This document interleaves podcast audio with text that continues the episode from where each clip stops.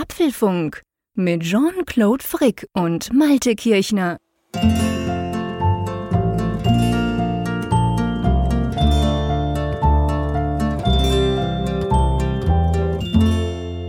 Apfelfunk Folge 291, aufgenommen am Mittwoch, 1. September 2021. Ja, ihr hört richtig, wir haben den September erreicht.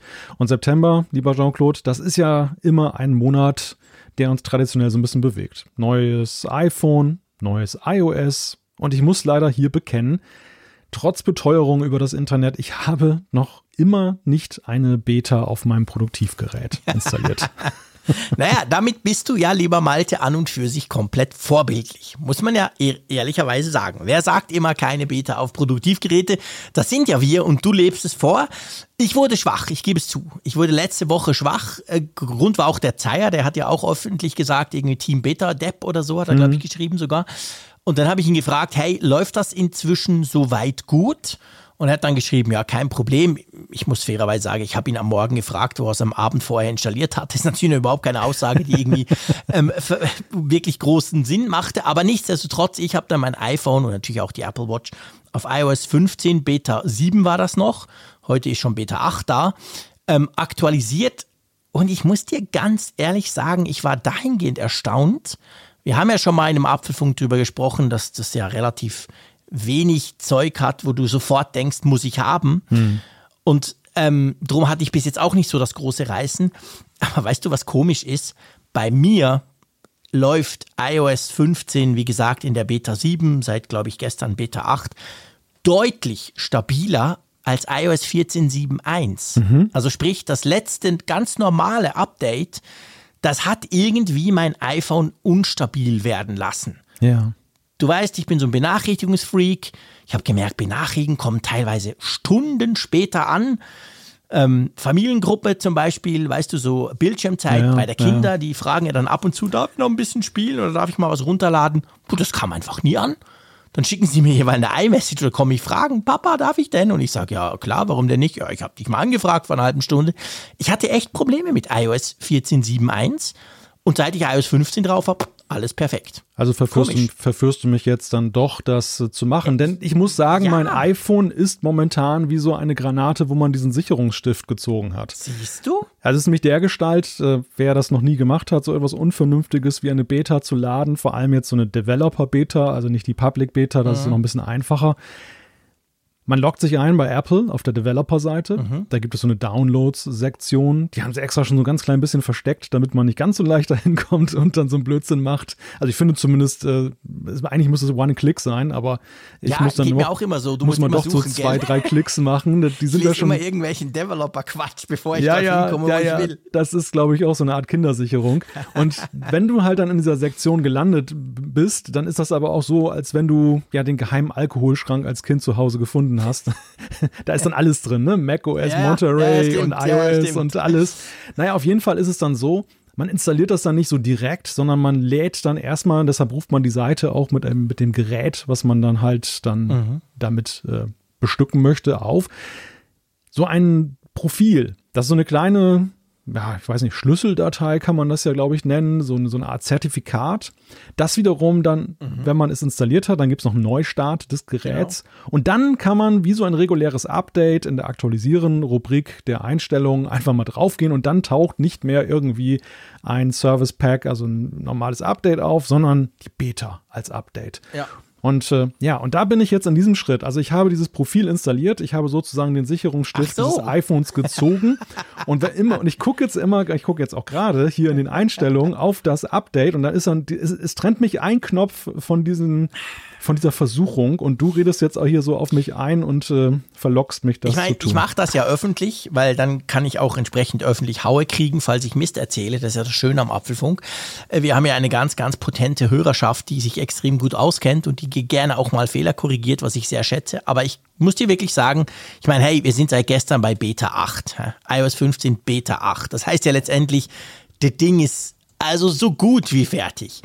Und es fühlt sich wirklich auch so an. Also das heißt auch zum Beispiel, weißt du, ich gebe es zu, ich installiere das Und als es drauf ist, kommt mir plötzlich so ein Sinn, hm, Online-Banking und die Twint-App, die ich auch erstaunlich oft brauche, das ist so unsere Zahl, so quasi Ja. wie Apple Pay, nur aus Schweizer, Schweizer Lösung. Oh, ich habe gar nicht den Raphael gefragt, ob das irgendwie noch geht oder so. Es funktioniert alles. Also Ja. wirklich alles, also wirklich bis jetzt, jetzt sind es fünf Tage bei mir, funktioniert absolut alles und erstaunlicherweise, zumindest bei meinem iPhone, auch noch deutlich besser als vorher.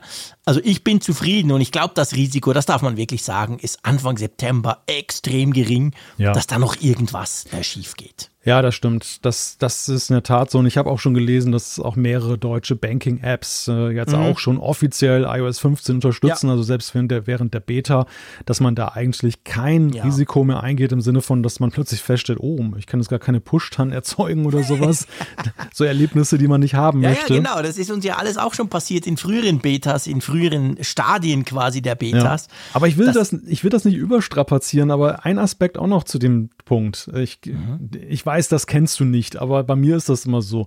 Je länger ich hinauszögere, eine Beta zu installieren oder in einer Beta-Phase einzusteigen, desto mehr befällt mich auch so eine Art Traditionalismus. Weißt du? Dass, man- dass man so Nee, denkt, das, das ich ach, das schöne nicht. iOS 14, das sieht man nie Ja, wieder. aber Moment, Moment. Okay, okay, gut. Also das, ich, ich kann das zwar nicht direkt nachvollziehen, oder sagen wir mal nicht nachfühlen, weil das habe ich nicht, Ja. aber ich kann es immerhin nachvollziehen. Aber da kann ich dir die Angst völlig nehmen, lieber Malte. Es ist ja gar nichts anders. Die Features musst Ja. du ja wirklich mit der Lupe suchen. Und die drei Features, die neu sind, die kommen ja auch am Anfang noch nicht. Also von dem her gesehen, iOS 15 ist ein iOS 14 Service Pack 1. Also da ist ja nichts anders. Du merkst praktisch nichts, außer wir tun es nicht überstrapazieren, aber wir, ich spreche diese Warnung aus. Ich habe ja gesagt, dieses Fokuszeug. Ihr erinnert euch, Benachrichtigungen nach eigenen Gruppen quasi, kannst du sagen, ich bin jetzt am Arbeiten, dann passiert nur das. Das ähm, ist ja drauf. Kann man auch mit einem Klick aktivieren, ist aber insofern gefährlich. Ich habe das natürlich sofort aktiviert und dachte dann, ja, ich kümmere mich dann mal drum. Und dann so am Abend merke ich plötzlich, oh, ich habe ja ganz viele WhatsApp-Nachrichten. Und dann hat der irgendwie WhatsApp, aus welchem Grund auch immer, hat der beschlossen, ja, das macht er jetzt nur noch in der abendlichen Zusammenfassung, mir die zu zeigen. Da kann man sagen, okay, iOS 15 kennt mich gut. Ich finde ja WhatsApp eh blöd. Ja, ja, Aber dann kamen halt keine Benachrichtigungen mehr durch, weißt du? Ja. Und wenn die bei mir nicht durchkommen, weil seien wir ehrlich, ich gucke nie aufs Handy, ich gucke Oh. immer auf die Uhr, dann ja, dann war ich halt mal Nachmittag auf WhatsApp nicht erreichbar. Ich fand das ganz cool, aber da muss man aufpassen. Also bei den Fokusgruppen besser mal noch nicht aktivieren und sich dafür dann Zeit nehmen, weil sonst hm, Wobei ich muss ja sagen, das habe ich bis heute nicht verstanden. Du hast ja nun wirklich so einen Notifikationsfetisch, ne? Also du willst ja absolut. über alles Drum und überall und genau. brauche ich keins. Ja, ja, ja, ja, okay. Das äh, kann man sicherlich Genau. noch ein bisschen differenzierter sehen, aber ist egal. Auf jeden Fall, du hast diesen Notifikationsfetisch auf der einen Seite und auf der anderen Seite begeisterst du dich für eine Funktion namens Fokus, die dich da limitiert. Das habe ich bis heute nicht verstanden. Ja, ich kann mich ja selber limitieren, weißt du? Es gibt Okay. ja immerhin die Möglichkeit, mich zu limitieren, weil seine, vorher war es ja so, alles, also natürlich kann man pro App abschalten, aber sagen wir mal, du willst so wie ich möglichst vieles, dann hattest du diese Möglichkeit oder halt den quasi den, den Nicht-Stören-Modus. Dann kam ja gar nichts mehr durch. Äh, nimm jetzt mal den Apfelfunk. Und ich, ich bei Mac zum Beispiel, ich tue den Mac immer in den ähm, Nicht-Stören-Modus, wenn wir zusammen Apfelfunk aufnehmen. Weil ich ja nicht will, dass es da blinkt und macht. Und da wäre es aber jetzt zum Beispiel so, ich könnte ja sagen, hey, Slack soll bitte durchkommen, weil das brauchen wir für unseren Chat quasi, wenn einer ganz großen Mist erzählt oder ein technisches Problem auftritt. Vielleicht auch iMessage oder so. Also da könnte man ja zum Beispiel was konfigurieren. Und weil, das ist wichtig, dieser Fokusmodus geht ja eben dann am Schluss auf dem iPhone, auf der Uhr und eben auch auf dem Mac oder auf dem iPad. Also Ja. der ist ja dann quasi übergreifend. Und es gibt schon so Momente, ja, ich meine, ihr wisst, ich lebe auf Twitter, aber äh, manchmal wäre es ja vielleicht cool, ich würde das blöde Twitter mal ein bisschen abschalten und dann würde ich was anderes. Also ich finde ich find die Möglichkeit cool. Ob ich es dann in drei Monaten tatsächlich noch brauche dahingehend oder ob ich auch wieder alles quasi Schleusen aufmache, Okay. das werden wir sicher diskutieren. Aber du weißt, Also- ich bin immer für Optionen und Ja. ich mag Optionen. Von dem Also- her finde ich das cool. Du bist also ein Hardcore-Raucher, der halt äh, froh ist, dass er einen Schrank voll Nikotinpflaster hat, die er nicht nutzt. Also bitte, ich rauche nicht. Ich habe nie geraucht und ich werde auch nie rauchen. Diesen, übertragenen diesen Sinne. Vergleich, ne, den Vergleich, den verbitte ich mir hier. Aber du, wir hatten keine Rauchzeichen, aber ich finde trotzdem, man, man kann das noch kurz hier im Prolog erwähnen. Wir hatten ja letzten Freitag, ihr wisst, letzter Freitag im Monat, Apfelfunk am Hörer. Das war auf YouTube. Wir hatten eine ganz tolle Show mit ganz vielen Gästen Und ich glaube, das darf man sagen als Teaser, weil wenn ihr wollt, könnt ihr das ja noch nachschauen auf YouTube, auf dem Apfelfunk-Kanal. Ähm, wir hatten unsere erste Schalte über Satellit, gell? Ja, wirklich über Satellit. Also ja, man, wirklich, kein Scherz. Man kein weiß es ja, man weiß es ja manchmal nicht beim Internet, wie überhaupt die Kommunikationswege gehen. Ich nehme an, in der Regel halt über, über Seekabel. Aber in dem Falle war es wirklich dann so, dass unser, unser Hörer und Zuschauer Thomas, wir kennen ihn alle, Weingut in Neuseeland, war häufig schon mal genau. Thema hier. Hat, hat schon fast so einen Kultstatus wie Zeier, ne? Also ja, absolut, absolut. Nicht, nicht, mehr lange, bis er auch seine eigene Sendung mit uns hat, aber er hat vorgebaut. Das muss man, also tut mir leid, auch dieser Exkurs muss sein, aber das Setting, und das ist auch eine Werbung für Apfelfunk ja. am Hörer, dass er sich Hammer. da mitten in seinen Weinkeller Hammer. mit den Fässern und der Gabelstapler stand dabei und man achte mal auf die Details. Auf der auf die, bei dem Gabelstapler stand vorne noch ein schönes Blümchen drauf. Also es war wirklich. Hammer. Also der hat das aufgebaut mit den Weinfässern hinten dran. Also wenn ihr nur das sehen wollt, Apfelfunk am Hörer anmachen, ich glaube 30 Minuten nach vorne springen oder so. Ja. Zuerst haben wir ein bisschen gequatscht, noch mit Reimann und Zeier und so, aber dann kam er als erster Gast und es war wirklich es war einfach cool und vor allem, es war, man kann, es war inhaltlich geil, super Typ, by the way. Ich habe ganz viel gelernt von Neuseeland. Er stand nicht auf dem Kopf. Es war schon Samstag bei ihm. Super spannend überhaupt. Wir haben über Jahreszeiten und all das Zeug gequatscht. Aber gleichzeitig ja auch, hey, das hat super funktioniert. Ja. Über dieses Starlink-System, das er sich gerade erst installiert hatte. Das war, pff, die Verbindung war besser als ins Tessin zum Zeier. Ja, zumal dort ja noch Wolkenbruch ja, war. Und er musste der wurde dann vom Regen vertrieben und war dann offline, genau. Also was für mich auch einen Kultstatus mittlerweile hat, ist, dass wenn wir Michael Reimann zu Gast haben, dass immer im Tessin dann die Glocken anfangen zu läuten, wenn er ansetzt zum Sprechen. Du meinst bei dem Zeier. Ja, ja, ja genau. Stimmt. Der Raphael, der ist immer im Tessin, wenn wir Apfelfunk am Hörer aufzeichnen. Komischerweise, ja. Irgendwie acht von zehn Mal ist der im Tessin und dann manchmal eben draußen und dann mit Glocken und eben in diesem Fall ja. mit Regen. Also langer Rede, kurzer Sinn, schaut's euch mal an oder schaut zumindest mal rein, schon nur um mal einen Blick in den Weinkeller sozusagen ähm, vom lieben, ähm, äh, von unserem tollen Gast zu werfen. Das war wirklich ganz, ganz cool. Und übrigens, lieber Malte, wenn du dort unten Fernseh gucken wollen würdest, ah, ja. dann könntest du ja das mit unserem Sponsor machen. Ich erlaube mir eine kleine Überleitung. oh. und zwar, diese Sendung wird ja wieder unterstützt von NordVPN. Vielen herzlichen Dank. Und ihr wisst, NordVPN ist ja eine VPN-Verbindung, die ihr in irgendein Land aufbauen könnt. Das sind irgendwie ähm, 60 Länder, 5.500 Server. Inzwischen sind es wahrscheinlich schon 6.000. Und da könntet ihr euch zum Beispiel auch nach Neuseeland connecten und dann dort mal zum Beispiel das Fernsehprogramm anschauen, was ja meistens nicht geht, anderweitig. Ich habe das noch nie gemacht. Ich brauche es vor allem für Netflix, weil in der Schweiz Netflix gefühlt ungefähr 20 Prozent der Inhalte hat, die es in den USA hat. Also von dem her eigentlich eine ganz praktische Sache. Und gell, seit der, seit die das bei uns sponsern, haben wir das wirklich auch schon oft ausprobiert, so im Real Life. Ja, ich nutze es immer mehr. Jetzt ganz aktuell habe ich es verwendet. Wir hatten jetzt ja diese Berichterstattung weltweit von dem Hurricane Ida mhm. in den USA, der auf New Orleans da zugerast ist. Und äh, weil mich das dann sehr interessierte, wollte ich mir so eine lokale TV-Station ja. dort dann angucken. Ging dann auf die Seite, also ohne VPN eingeschaltet, und dann kam so ein Fehler 403. Das ist ja mhm. normalerweise so ein Fehler, naja, da denkst du, irgendwas ist am Webserver kaputt. Ja. Ich hatte aber schon so eine Ahnung, dass das so eine Art Geoblocking ist, weil die Amerikaner haben nämlich, die, die hadern mit unserer Datenschutzgrundverordnung und die machen das Nicht knallhart. Damit, aber auch damit. aber genau. Auch damit, aber vor allem damit. Und äh, die entledigen sich dann der europäischen Nutzer, dass sie dann einfach die Server für Europäer sperren. Und ich mhm. wollte nun gerne diesen Livestream dieser lokalen Station sehen. NordVPN-App reingegangen, Server ausgewählt, USA, Connect, dann zurück in den Browser, einmal Reload gemacht, Peng, Livestream war da und Ast rein. Und das ist auch noch etwas Besonderes, was eben, glaube ich, auch wichtig ist, letzten Endes, wenn du so einen VPN-Anbieter nutzt.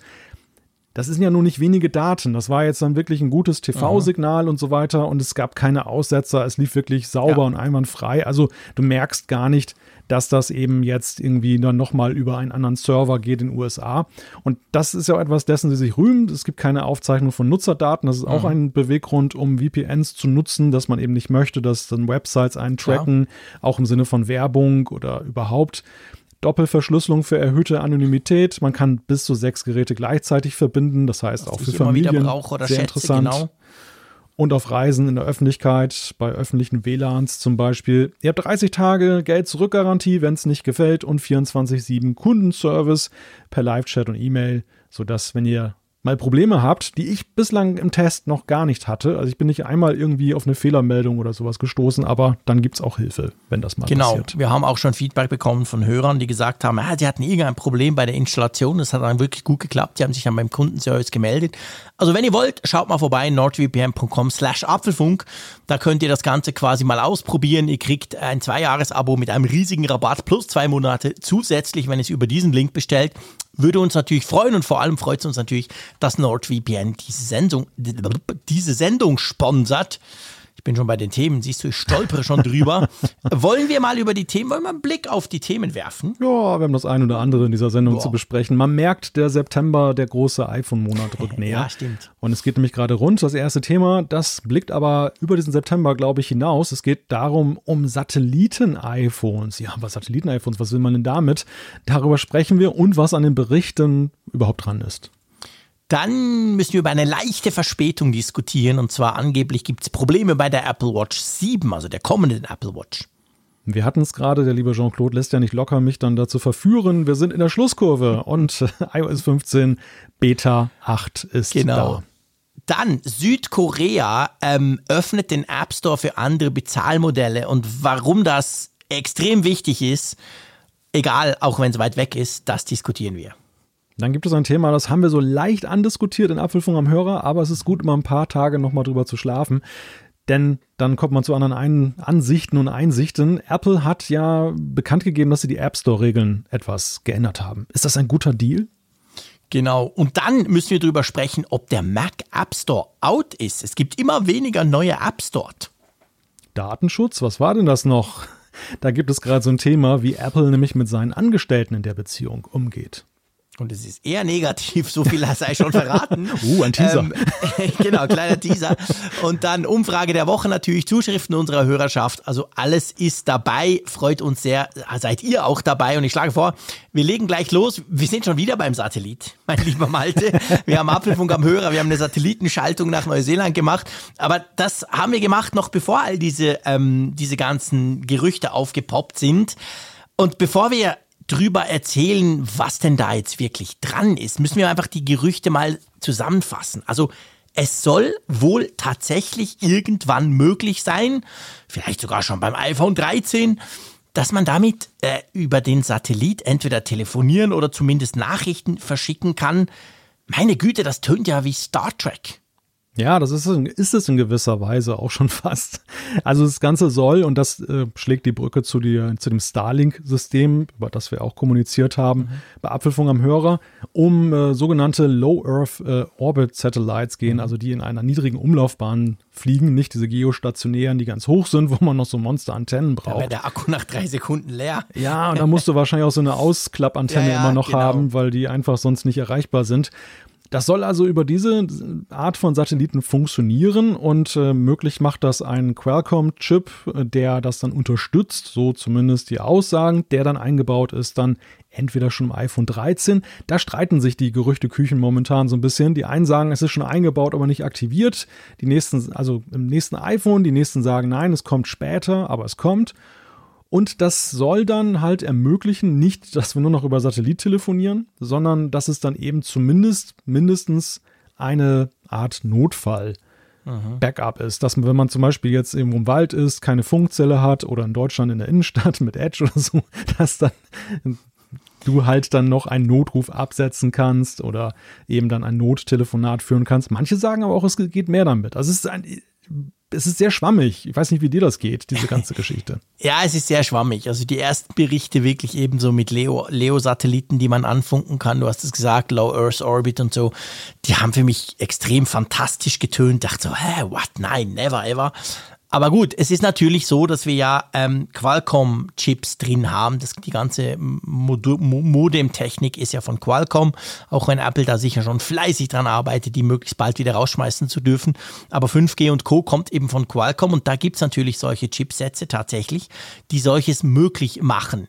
Die Frage, die sich mir so ein bisschen stellt, auch wenn du natürlich den Joke schon völlig vorweggenommen hast, du ausgefuchster Sack, weil du mich genau gut kennst, aber ähm, ich frage mich, wo braucht man das? Das? da habe ich wirklich zuerst so gedacht, ja okay, in der Wüste in Afrika, hm. in Lateinamerika im Dschungel, wenn mich die bösen Rebellen verfolgen oder irgendeine Anaconda fressen will, oder natürlich in Deutschland. Aber wo braucht man das sonst? Also ich meine, Gut, jetzt kann man sagen, vielleicht in Notsituationen, Überschwemmungen oder so, wenn wirklich ja. die Infrastruktur genau. zusammenbricht, ein genau. Hurricane kommt oder so, ja. das wahrscheinlich dort, oder? Weil ich meine, im Daily Business, seien wir ehrlich, wirst du das nicht brauchen. Also man muss gar nicht so weit denken jetzt mit Hurricane und Louisiana. Ähm, es war ja tatsächlich so, dass ja bei dieser Flutkatastrophe hier in ja. Deutschland auch in erheblichem Maße die Kommunikationsinfrastruktur in Mitleidenschaft ja. gezogen wurde. Festnetz funktionierte nicht mehr, Glasfaserleitungen waren unterbrochen zu den Umsetzern, Strom war weg und es hat ja tatsächlich Tage, teilweise Wochen gedauert, bis diese Infrastruktur wieder lief. Und gerade in der Notsituation ist es natürlich fatal, wenn das dann ausfällt. Absolut. Also das ist so eine Sache. Und äh, dann ist es natürlich noch vorstellbar, ja, kann man will es keinem wünschen, aber Flugzeugabsturz irgendwo über der irgendeiner Wüste, wo keine Umsetzer sind, äh, auf, auf großer See, äh, auf weiter See und dann sinkt dein Schiff. Hast du auch nicht unbedingt einen Umsetzer in der Nähe, wenn du nicht gerade ein Land, äh, das Land erreichbar ist. Und auch dort. Was schickst du dann für eine iMessage, mein Lieber? Ich bin gerade untergegangen. Keine Ahnung wo. Wir waren ungefähr sechs Tage unterwegs auf dem Meer. Aber ich schicke dir jetzt einfach mal. Ja, du hast doch GPS. Du, hast doch GPS. Stimmt, das kannst du ja aber wahrscheinlich mitschicken. Also dir nee, würde ich, dann, dir würd ich dann wahrscheinlich schicken, tut mir leid, Apfelfunk muss nächste Woche und wahrscheinlich auch die danach ausfallen. ja, genau dann komme ich dich retten, damit er nicht ausfällt. Nein, auch sonst. Aber ich meine, der Punkt ist natürlich der, und ich glaube, da, da kommt die, die, die Skepsis von mir, von mir hoch. Und zwar, nur weil etwas technisch möglich ist, und ich glaube durchaus, dass wir vielleicht solche Chipsätze e, eventuell sogar schon im iPhone 13, also der, der, der Minchi Quo hat ja sowas angedeutet.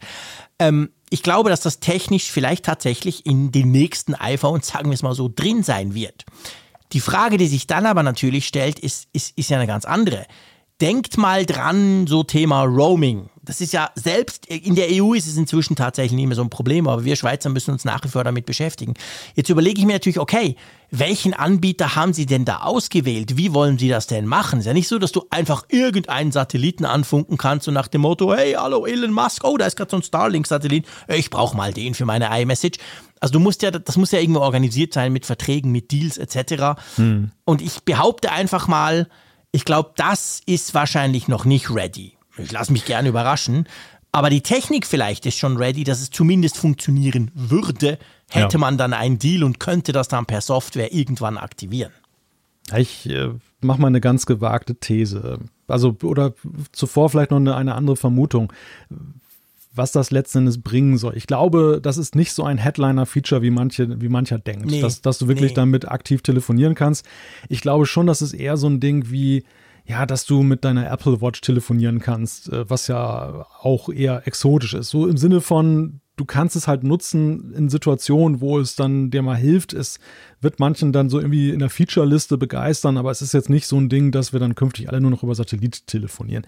Was ich allerdings noch eher glaube, so auf lange Sicht, was, wenn, wenn das wirklich wahr ist, ja. da Apple im Schilde führen könnte. Wir sehen ja momentan, so eine Liebe der großen Tech-Konzerne dafür, sich solche Netzwerke aufzubauen, also von diesen Leo-Satelliten. Du mhm. hast äh, zum Beispiel jetzt dann Elon Musk mit seinem Starlink. Amazon ist, Amazon auch, ist auch, damit genau. von der Partie. Und es gibt ja schon sehr lange immer wieder Gerüchte, dass Apple auch damit liebäugelt, entweder eigene Mobilfunknetze zu betreiben, irgendwie dann auch die Infrastruktur da mhm. mehr drin zu sein, vor dem Hintergrund, dass ihre Geräte ja in einem immer höheren Maße auch von der Vernetzung abhängig sind. Natürlich kaufst ja, du dann ein Smartphone für die Vernetzung, aber letzten Endes die, die Kommunikation zum, zum Anbieter und die, dessen Dienste, das hat ja eine immer zentralere Rolle bekommen. Und es wäre doch für Apple sehr charmant, wenn du auch ohne eine SIM-Karte, ohne an irgendeinen Netzanbieter gebunden zu sein, schon irgendwie ja rudimentär dein mhm. Gerät einrichten kannst oder dass das Gerät mit Apple kommunizieren kann, ohne ja. dass irgendein anderer Infrastrukturanbieter dazwischen funkt und irgendwie das limitieren kann mhm. und so.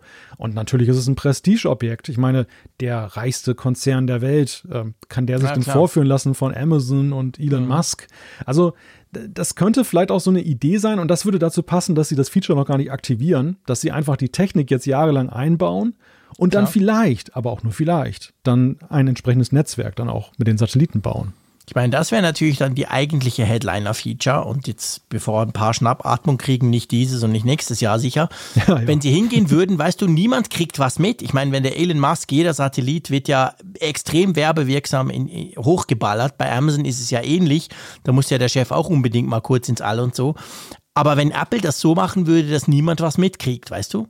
Einfach, pff, die bauen ihr Netz auf. Ich meine, du kannst ja solche Satelliten hochschießen, das, das fliegen ja ständig Raketen hoch. Ja. Du weißt nicht immer, was die geladen haben.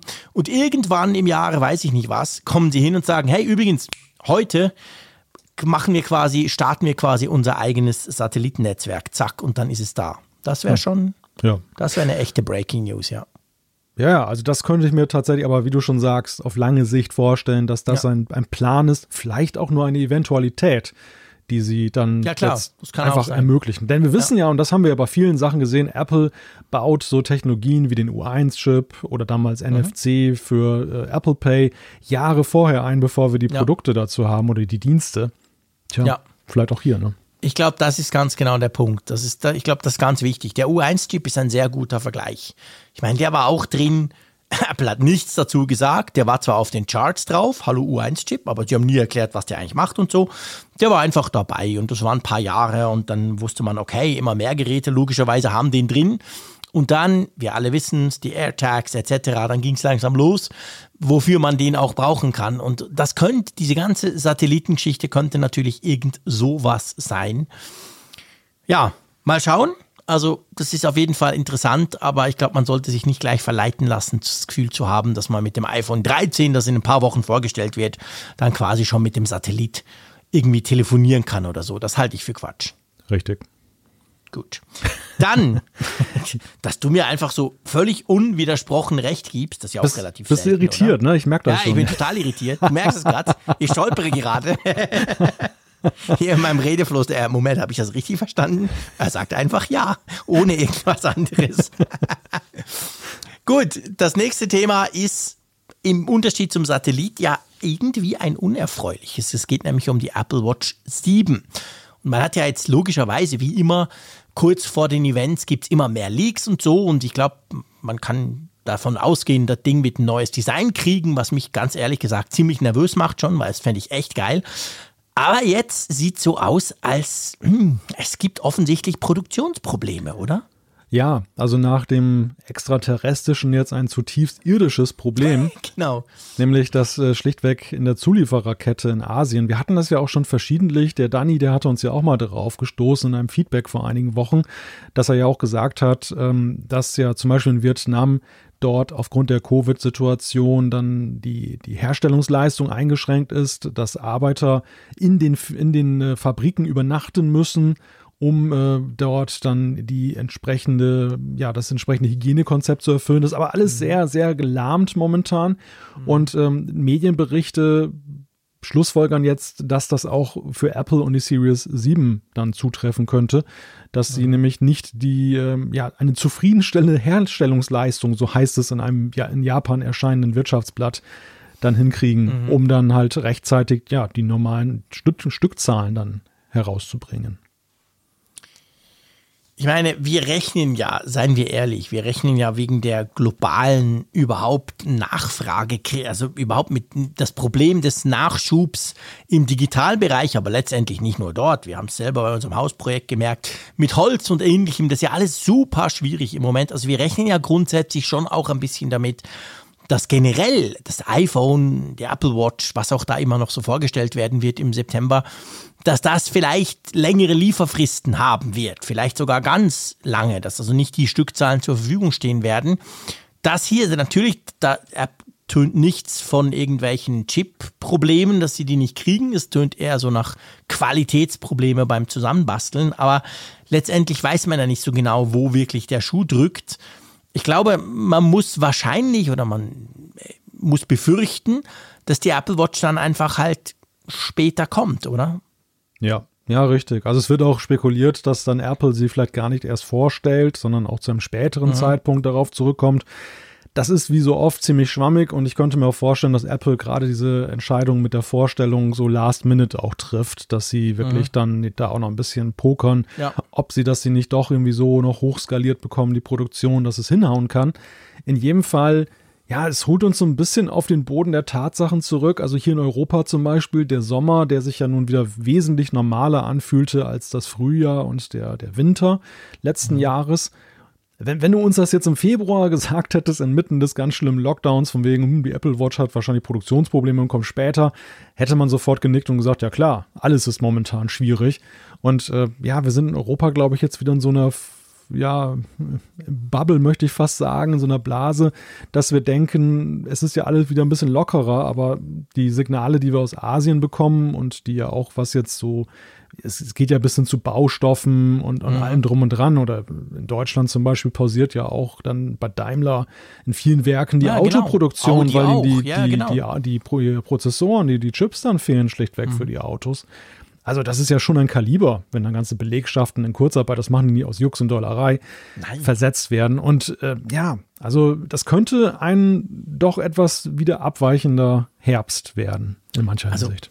Egal mit wem du sprichst, wir haben ja solche Signale auch aus Asien schon bekommen. Der Dani, der in Hongkong wohnt, wohnt informiert uns auch immer wieder, was bei seinen Sachen da ist und in, in Vietnam und Co. Aber auch hier zum Beispiel, wenn du mit den, mit den Einkäufern oder den Chefs der großen Online-Shops redest, die gehen alle davon aus, dass diese globale Chip-Krise, ich sage es jetzt mal vereinfacht so, sie geht ja viel weiter als nur über Chips, aber ähm, dass die mindestens auch im nächsten Jahr noch anhalten wird. Also das, das hörst du von allen Seiten. Elon Musk hat auch gerade jetzt, glaube ich, gestern gesagt, ja, das mit diesem tollen, keine Ahnung, der Roadster da, dieses super Auto, das jetzt schon drei Jahre verspätet ist, das verspätet sich jetzt nochmal noch mal zwei, drei Jahre. Unter anderem deswegen.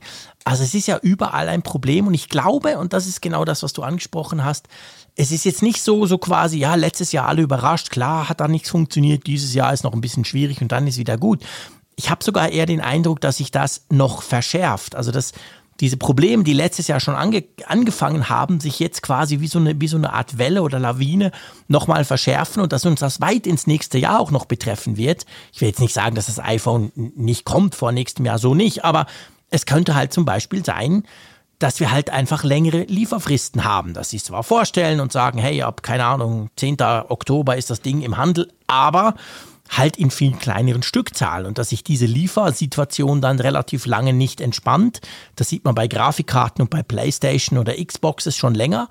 Diese neuen Spielkonsolen, die sind seit einem Jahr vorgestellt und eigentlich immer noch nicht zu kriegen. Wenn es mal gibt, dann sind die immer gleich weg. Da muss man wieder warten, da gibt es wieder gar keine. Es kann schon sein, dass das so eine Art dann auch wird und sich einfach dann monatelang hinzieht.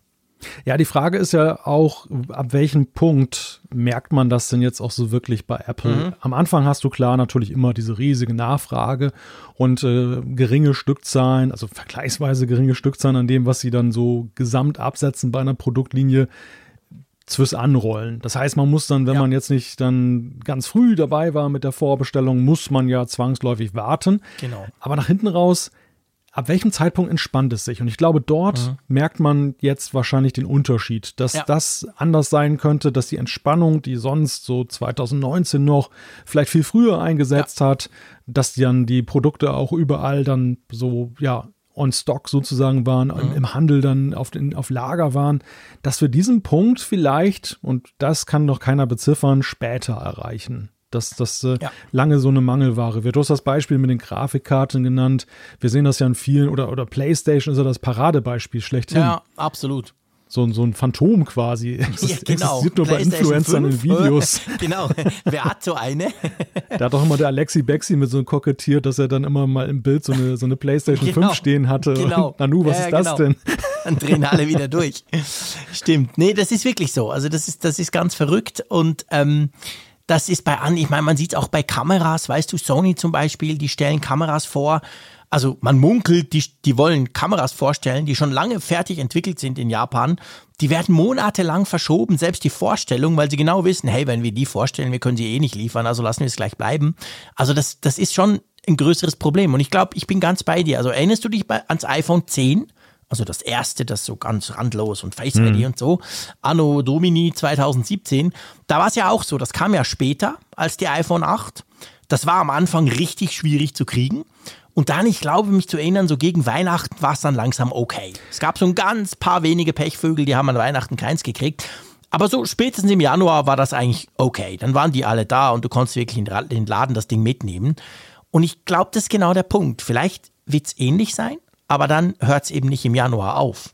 Dann vielleicht zieht sich dann, keine Ahnung, bis in den Frühling rein, dass es schwierig ist, wenn du irgendwann ja. mal denkst, ich will jetzt ein neues iPhone. Ja. Das Paradebeispiel für mich ist da immer, sind da immer die AirPods, du erinnerst ja, dich. Die, stimmt. die wurden ja seinerzeit avisiert vor Weihnachten. Mhm. Apple hat dann auf Wort gehalten. Eine Woche vor Weihnachten kamen die, glaube ich, raus. Drei Stück. Und ja, genau, in, in, einer kleinen Stückzahl, aber sie tauchten im Netz, tauchten Bilder auf von wirklichen genau. Menschen, die welche abgekriegt haben. Genau. Und dann war es ja wirklich so, das hat sich bis ins Frühjahr mit äh, relativ hohen Lieferzeiten hingezogen, bis sie da dann ja. eben die Produktion so ins Rennen gekriegt haben, dass dann eben auch höhere Stückzahlen lieferbar waren. Das hat ja damals mhm. ja auch hm, also Gerüchte halber, wusste ja auch keiner so genau, Apple sagt das ja nicht, damit zu tun, dass sie den eigenen Erfolg unterschätzt haben. Ja. Dass sie nicht gedacht haben, dass sie so schnell genau. so gefragt sind. Ja. ja. Ja, genau. Also von dem her gesehen, äh, das wird schwierig werden und jetzt, wenn da bei der Apple Watch 7 quasi noch zusätzlich ähm, Probleme beziehungsweise bei der Fertigung dazu kommen, das hilft natürlich nicht. Lass uns mal ganz kurz drüber reden. Ja, okay, angenommen, wir kriegen sie oder angenommen, wir kriegen sie vorgestellt wenigstens, also wir wollen sie natürlich dann auch testen, ähm, was soll sie denn können? Ja, sie soll ja vor allem ein neues Design haben. Ein Design, das sich jetzt an das der aktuellen iPhones richtet. Wenn man jetzt mal so das, ähm, die Apple Watch Series 6 so neben das äh, aktuelle iPhone hält, der 12er Reihe mit dem kantigen ja, oder stärker kantigen Design, da fällt einem ja schon auf, so, dass da ist so ein leichter Bruch drin. Also, dass die, ja. die, die Apple Watch hat noch dieses äh, abgerundete, was wir früher bei mhm. den iPhones hatten, und dort ist es eben klare Kante sozusagen. Ja, genau. Und das soll jetzt dann eben, so heißt es zumindest, auch bei der Apple Watch, bei der Series 7 dann eingeführt werden. Ermöglicht auch, laut Mark Gurman von Bloomberg, neue Zifferblätter, weil die Displays auch mhm. ein bisschen größer sind. Also da mhm. will Apple wohl wieder was draus machen. Und ein neues oder schnellerer System on Chip ist dann auch Klar. wieder drin. Logisch. Und dann gibt es ja das eine große Feature, wo seit Jahren drüber diskutiert wird, wann kann denn endlich die Apple Watch den Blutdruck messen? Und ich glaube, da, da gab es ja auch Gerüchte, gerade in den letzten paar Tagen. Der Gurman zumindest hat eine sehr klare Meinung. Gell? Er sagt ganz klar, nö, die genau. Apple Watch wird nicht den Blutdruck, zumindest nicht out of the box, also quasi ohne irgendwie externes Pumpi-Teil oder so, wird sie das nicht messen können.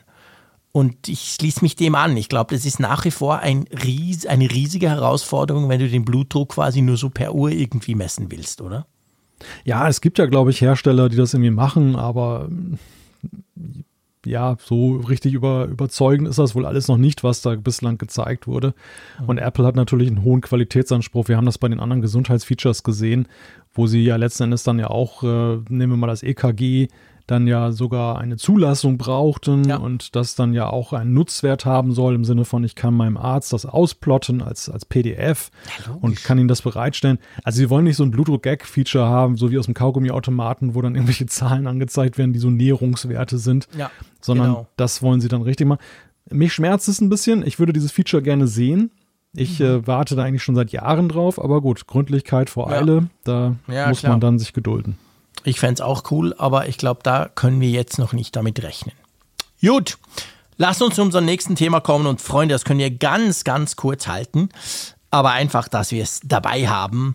Wir haben schon drüber gesprochen, iOS 15, was nachher der Malte gleich installiert auf seinem iPhone, ähm, ist seit gestern in der Beta 8 verfügbar. Und wenn ihr unseren Apfelfunk ein bisschen ähm, verfolgt, dann habt ihr mitbekommen, dass wir, glaube ich, seit drei oder sogar vier Wochen jede Woche diesen kleinen Joke hier bringen, hey, übrigens eine neue Beta von iOS 15. Also iOS 15 ist im Moment wirklich in dieser wöchentlichen Beta-Phase.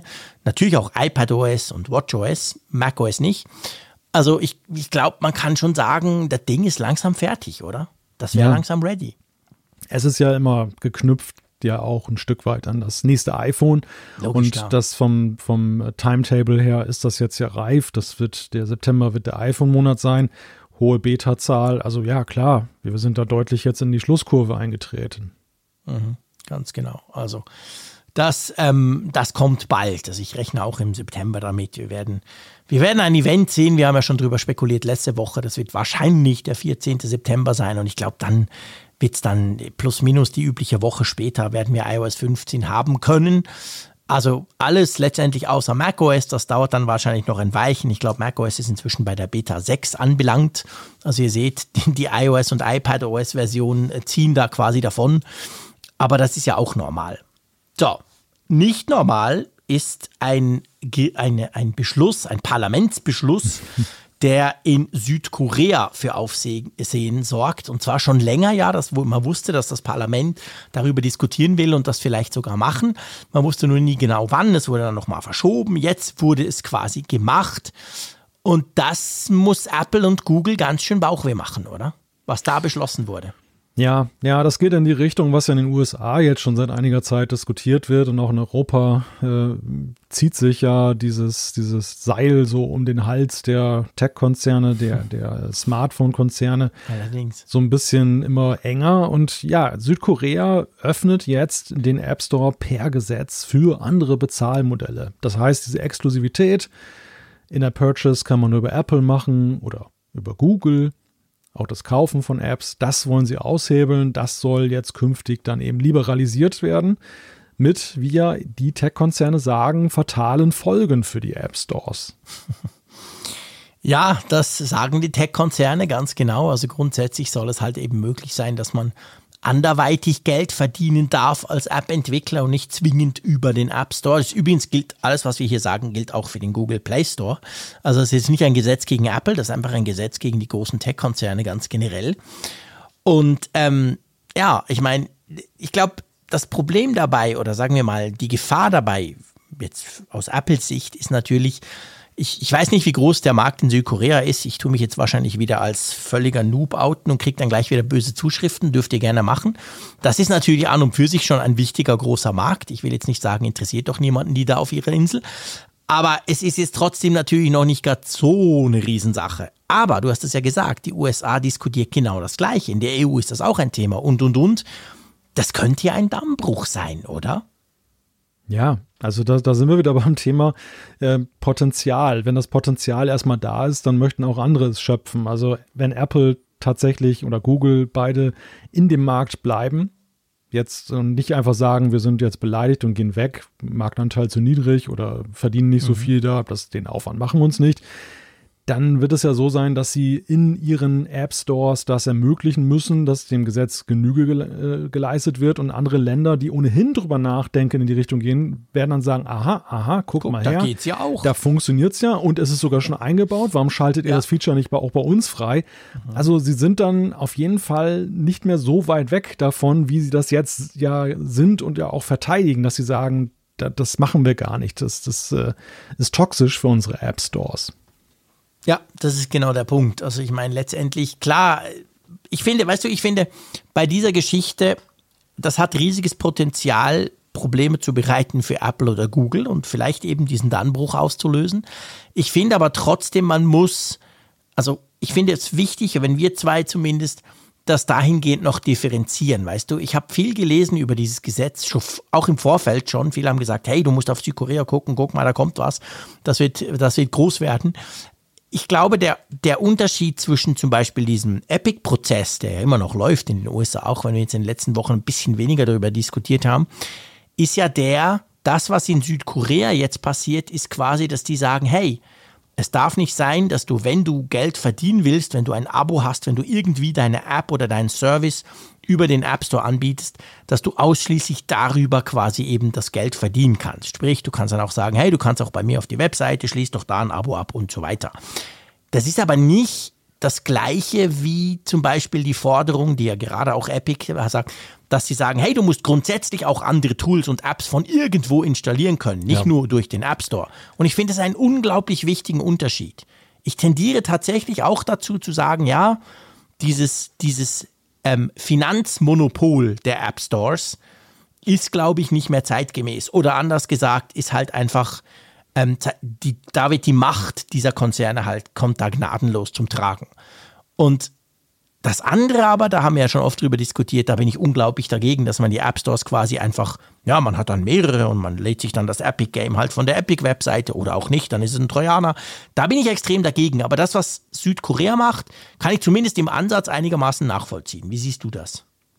Ja, also das ist ja in der Tat der Punkt. Es geht nicht um Sideloading, es geht eigentlich auch nicht wirklich um einen eigenen App Store. Es geht halt ja. schlichtweg darum, dass dein Apple, dein damals nannte man es iTunes-Konto, sozusagen ähm, die Bank ist, über die du es machst und äh, dass, dass eben dann auch andere Wege dann zugangsneutral dann zugelassen werden. Wobei natürlich dann eben auch die Frage ist, ja, wie kommen dann Apple und Google zu ihren Einnahmen, zu ihren, zu ihrem, auf ihre Aha. Kosten? Weil am Ende sagen sie natürlich diese, dieses Bereitstellen, wir hosten ja auch die, die Infrastruktur. App. Ja, ja, also wenn du was in den App Store reinstellst, das, das wird dann bei, auf Apple Servern oder bei Google äh, auf den Servern gelagert. Ähm, da, da steckt ja auch eine Leistung hinter, diesen Katalog zu machen und so das Review, zumindest auf Seite von Apple natürlich. Ja, ist das, ist das dann so eine Art Liberalisierung, ja. wie das zum Beispiel im Telekommunikationsmarkt ist, dass man also, dass auch der alternative Anbieter dann sozusagen die Leitung von Apple mitnutzen kann und muss dann dafür so eine Art Netzentgelt äh, mhm. entrichten, was aber deutlich geringer ist als die 30 Prozent. Und das Delta zwischen dem, dem Verkauf, der Verkaufsgebühr und äh, dem, also dem Verkaufspreis und der, der Netzgebühr ist dann sozusagen der Verdienst, so eine Art Reseller fast schon. Wie, wie, wie ja. läuft das konkreter? Das, das ist mir noch nicht, noch nicht ja. so ganz klar, wie das. Da bin ich äh, ganz bei dir. Das ist auch noch nicht klar. Das ist auch noch nicht zu Ende diskutiert. Letztendlich muss man jetzt an die Ausführungsbestimmungen schauen, wie sie es dann wirklich konkret regeln wollen. Ähm, ich, ich bin ganz bei dir. Also ich finde grundsätzlich, man muss zwei Sachen sagen. Das eine ist, ich finde auch logisch, muss Apple irgendetwas dran verdienen können. Letztendlich geht es um die Höhe ob die 30 oder 15 Prozent, ob die gerechtfertigt sind. Das ist letztendlich die Diskussion. Weil dass sie gar nichts kriegen und dafür eine riesige Infrastruktur aufbauen, mit allem drum und dran. Ich meine, der Zugang letztendlich, die Barrierefreiheit, der Zugang, den du als Nutzer hast, um dir eine App zu laden, der ist ja maximal einfach. Und das ist ja letztendlich Apples Verdienst oder Googles Verdienst. Also das muss ja irgendwie honoriert werden. Da bin ich absolut bei dir.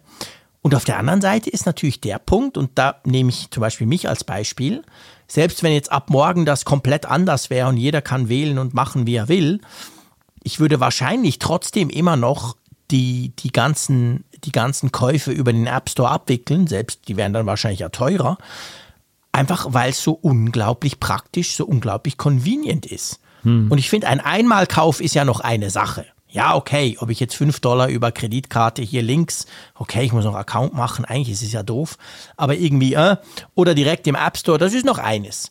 Aber ganz krass finde ich es bei den Abos.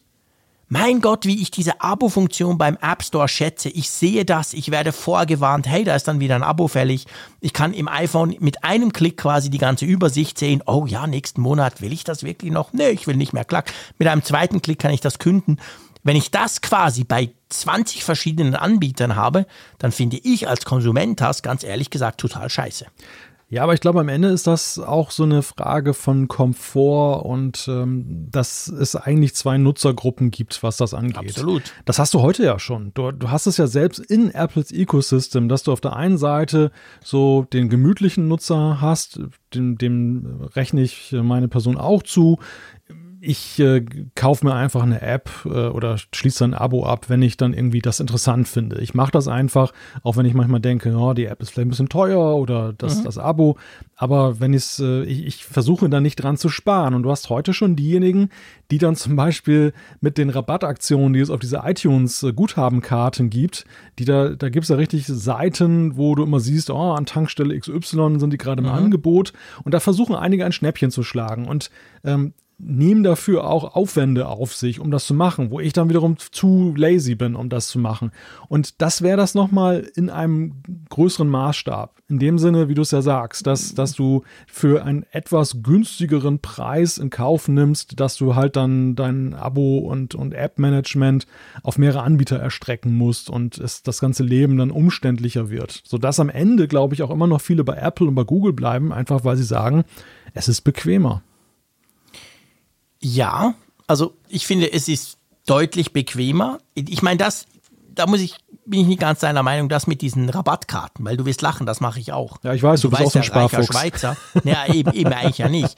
Aber da finde ich einfach, weil der Aufwand ist eben super gering. Ich warte einfach, bis mein Lieblings-Online-Shop das hat und das ist, sorry, das ist alle zehn Monate mindestens, manchmal zweimal im Jahr. Und dann kaufe ich halt wieder für ein paar hundert Franken diese Karten, Punkt. Also der Aufwand ist gering. Ich würde niemals zu einer Tankstelle rennen und oh, und auch, auch ins ja, Auto die, die gibt es aber, die gibt es aber. Ja, Guck die, die Newsseiten mal durch. Da wird dann ständig gesagt, oh, Kaufland die, hat das jetzt Kilometer und so. weit fahren, damit sie einen ja. halben Rappen günstiger tanken können. Fair ja, enough. gibt es auch beim Absolut. Einkaufen. Du siehst ja immer wieder die Leute, die mit Prospekt durch die Gegend laufen und dann da. Ich weiß, aber das, das bin ich nicht. Das wollte ich nur sagen. Also ich finde die Idee finde ich großartig, weil ich muss sagen, hey, im Schnitt kaufe ich die Karten ja immer für 15, manchmal sogar 20 Prozent Rabatt. Das heißt letztendlich, wenn ich ein paar hundert äh, Franken, Euro äh, Guthaben habe, habe ich einfach so viel gespart. Kann ich dann ausgeben für Filme oder so. Ist ja eigentlich okay. Aber ich finde schon, ich, also, weißt du, ich stelle mir einfach vor, wie soll denn das dann funktionieren? Nimm irgendeine tolle Wetter-App. Keine Ahnung. Meteo Mega, Mega-App, die ich gerne mag. Die kostet irgendwie 5 Euro im Jahr dann jetzt ist das ein Klick. It just works und Apple wird nach elf Monaten kommen und sagen, hey, Ende Monat ist dann wieder fünf fällig, willst du oder willst du nicht? Hm. Ähm, da muss ich mir irgendeinen Account machen bei der blöden App. Also, weißt du, rein ja, praktisch klar. gesehen, das wird unglaublich kompliziert. Das wird unglaublich kompliziert und ähm, ja, je nachdem, wie offen das am Ende auch wirklich ist, wirst du da auch kreative Modelle sehen, die aber wir nach unseren Komfortmaßstäben als äh, schwierig ansehen. Also ja. sprich, dass zum Beispiel ein Anbieter dass sie dich nicht so einfach wieder rauslassen aus dem Abo. Ja, dass, sie mit, dass, genau. sie mit, dass sie mit größeren Laufzeiten arbeiten. Nicht so ein Monatsabo, sondern gleich ein Jahr oder sowas. Weil das, Apple guckt da jetzt ja drauf. Das, das ja, dass das, nicht mehr. Dass das mit Werbung verknüpft wird irgendwie. Dass da so eine Mischfinanzierung entsteht. Also irgendetwas so, ja, also ich kann da schon verstehen, dass Apple das, das schwierig findet, weil am Ende segelt das ja alles so auf ihrem Marktplatz dann mit und ähm, dass, dass sie sagen, in, im Sinne des Reinheitsgebots, wie man beim Bier ja sagt, dass, dass sie da eben dann schon sagen, sie wollen eben nicht diese, diese Nuancierung, Nuancierung haben bei den Anbietern. Ja. Aber ja, es ist letztendlich für die Marktkultur, für den Wettbewerb, ist es natürlich besser, wenn es liberalisiert ist, ja. Ja, klar. Also, das ist ein extrem, ich sag mal, ein extrem umfassendes, letztendlich schwieriges Thema, das, das ganz viele Seiten und Facetten hat vor allem. Ich glaube, da, da, da gibt es da gibt's auch viele Meinungen, dürft ihr uns gerne dazu schreiben, definitiv, was ihr davon haltet. Südkorea prescht jetzt quasi dahingehend vor. Und es würde mich natürlich auch interessieren, was ihr davon haltet, im Sinn von, ist das jetzt der Dammbruch? Kommen jetzt alle anderen auch? Geht es dann sogar weiter, eben bis hin zu diesem Sideloading und so? Also, das sind schon, das sind große Themen im Moment und das wird für Apple und Google richtig schwierig werden, denke ich, weil natürlich letztendlich die Begehrlichkeiten dadurch auch steigen. Mal schauen, wie das weitergeht, oder? Ja.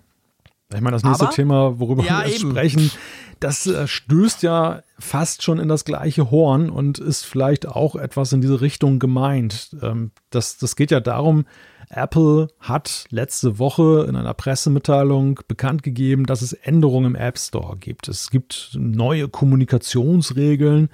Es gibt einen, äh, einen, einen Fonds, einen Unterstützungsfonds für kleine Entwickler und noch so weitere Sachen. Das Ganze gründet auf einem Vergleich, einem gerichtlichen, den sie mit einigen klagenden US-Entwicklern geschlossen haben. Und äh, ja, das, äh, das ist auch ein ganz merkwürdiges Ding, oder? Ja, das, also ich meine, der Punkt, du hast jetzt gesagt, du hast ein paar Sachen aufgezählt. Fakt letztendlich ist, und das ist so ein bisschen die Überleitung von vorhin, also der Vergleich hier, wo wir jetzt gerade drüber sprechen, wo wir sagen, guter Deal, Fragezeichen, und wir sind beide der Meinung, nein, kein guter Deal, das ist nicht unbedingt so ein Befreiungsschlag, dass man jetzt denkt, okay, dank dem, dass Apple das macht, wird Südkorea, wird das, was in Südkorea passiert, anderswo nicht passieren, weil was haben sie? Sie haben noch irgendwie erlaubt, dass eine, ein App-Entwickler jetzt irgendwo per E-Mail sagen darf, dass er ja auch ein Abo anderweitig an. Also diese. Werbegeschichte haben sie ja ganz klein wenig aufgeweicht, aber eben nur so wenig, dass es mm. eigentlich lächerlich ist, oder? Also ich habe äh, am Wochenende nochmal mit Entwicklern darüber gesprochen und äh, auch Beiträge gelesen die Meinung dort ist eigentlich, Apple erlaubt uns großzügigerweise jetzt etwas, was wir sowieso schon gemacht haben und was eigentlich gar nicht verboten ja. war. Dass man nämlich dann parallel dann auch per E-Mail mit seinen Kunden kommuniziert mhm. und dass man außerhalb von Apples Plattform äh, auf eigene Angebote hinweist. Also in der App, ja, da ist es ja verboten, andere Bezahlmethoden und so weiter einzubauen. Aber außerhalb, das war ja vorher schon immer möglich. Das war ja genau das Workaround, was ja auch viele gemacht haben.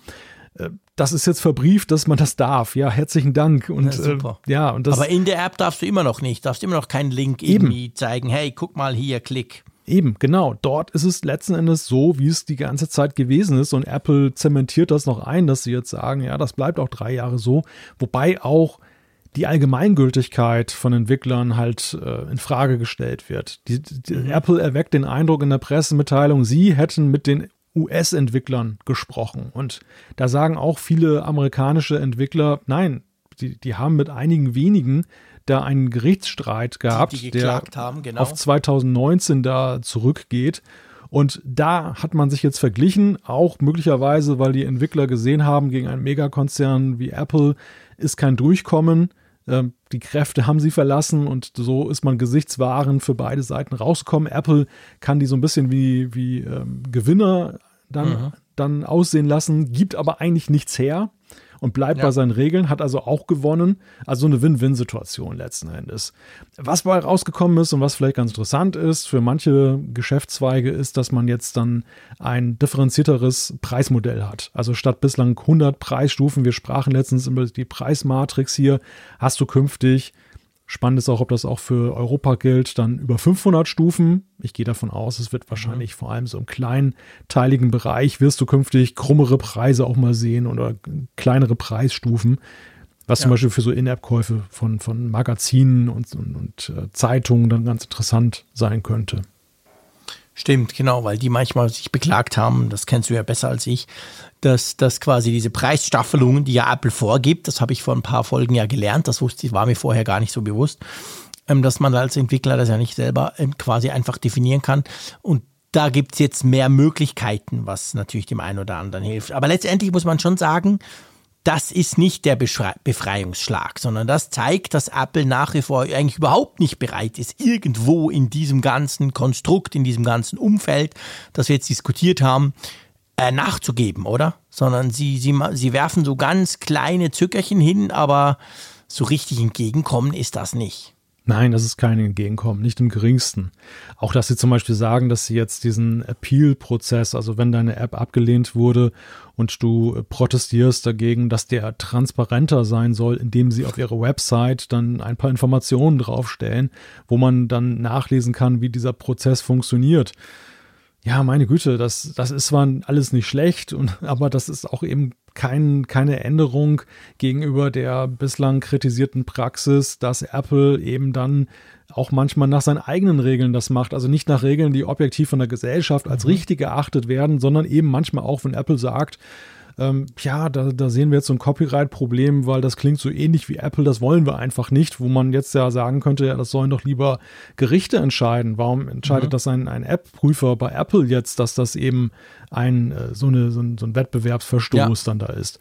Also das, da, da ändert sich überhaupt nichts dran an diesen ganzen Sachen und ähm, ja, es, es hat aber den Anschein für mich, dass sie damit eben jetzt so Zeichen setzen wollen, so, ja, wir nehmen uns der Sache ja schon an. Also wir, ja, sind, ja, wir sind am Thema dran. Ihr müsst keine Gesetze erlassen, liebe Gesetzgeber, mhm. denn wir reden ja selber mit den Entwicklern. Wir, wir können das ist ja immer die große Angst, die alle Silicon Valley Tech Companies, Facebook zum Beispiel ja auch, hat, dass quasi irgendwann plötzlich die Politik kommt und was regelt. Und darum versucht man immer den Eindruck zu erwecken, man sei schon völlig dran, ähm, sei eigentlich sozusagen schon gelöst und so, damit man eben genau diese Regulierungen ähm, verhindern kann. Aber ich glaube, der Deal wird jetzt auch nicht unbedingt dazu führen, dass die amerikanischen Politiker sagen, ach so, ja, dann ist ja gut, dann müssen wir nichts mehr tun. Das wird noch weitergehen, das Thema. Ein anderes Thema, was sich aber auch um Apps dreht letztendlich, und zwar auch um einen App Store, über einen, über den wir aber nicht so oft sprechen, muss man auch sagen, nämlich den Mac App Store. Und da ist es jetzt so, da gibt es neue Zahlen, neue Erhebungen, die darauf hindeuten, dass, ich sag mal, das Interesse ja fast schon ein bisschen eingebrochen ist, oder? Hm. Ja, wir sprachen, glaube ich, auch vor einigen Monat mal über den Mac App Store. Es ging mhm. damals, glaube ich, so Rundumschlag mit den ganzen App Stores, wie die eigentlich laufen. Und dass ja zum Beispiel der, der, der Watch App Store, der Reformierte, jetzt auch nicht den großen Befreiungsschlag hingelegt hat. Und dann richtete sich unser Augenmerk auch auf den Mac App Store, mhm. dass dort so eine Abwärtsbewegung zu sehen ist. Und die hat sich augenscheinlich fortgesetzt. Also aktuelle Zahlen sehen jetzt auch dann, dass dort über einen längeren Zeitraum hinweg gerade mal so, ja, 350 bis 400 Apps pro Monat dann erschienen sind und das wird immer weniger. Also das, mhm. das, die Zahl wird immer kleiner. Man ist jetzt bei unter 300, 200 ist nah. Und es wirft die Frage auf, ist der Mac App Store, woran liegt das? Also Apple hat ja viel unternommen eigentlich, um, um den Mac App Store attraktiver zu machen. Sie haben ihn mhm. relaunched, mhm. sie, sie haben jetzt die Möglichkeit, dass du dann eben deine iOS-Apps auf den Apple Silicons dort genau. zur Verfügung stellst. Es ist ja so viel möglich im Mac App Store wie eigentlich ja. noch nie. Nee, es gibt Bundles, es gibt viel mehr Möglichkeiten, definitiv. Und ich meine, auch wir, wir gingen ja davon aus, ja, okay, hey, diese M1 Mac Offensive, also Apple Silicon, die jetzt dann bald ein Jahr am Laufen ist im, im November, die wird doch das sicher pushen, weil da kann ich ja mit easy peasy, drei Klicks, kann ich quasi meine iPad-App zum Mac bringen. Wunderbar, machen sich ja alle. Ähm, Im Moment offensichtlich noch nicht.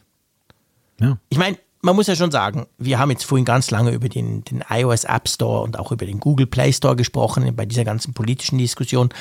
Der Mac App Store hat es natürlich immer schon ein bisschen schwerer, wie ja auch der Windows Store unter Windows, weil man ja letztendlich auf, ich sag mal, auf den Rechnern, auf den richtigen Computern, hallo Zeier, ähm, äh, da hat man ja quasi immer schon andere Möglichkeiten gehabt, Apps zu installieren und ist sich das ja an und für sich auch gewöhnt, dass man das irgendwo was wo auch immer runterlädt.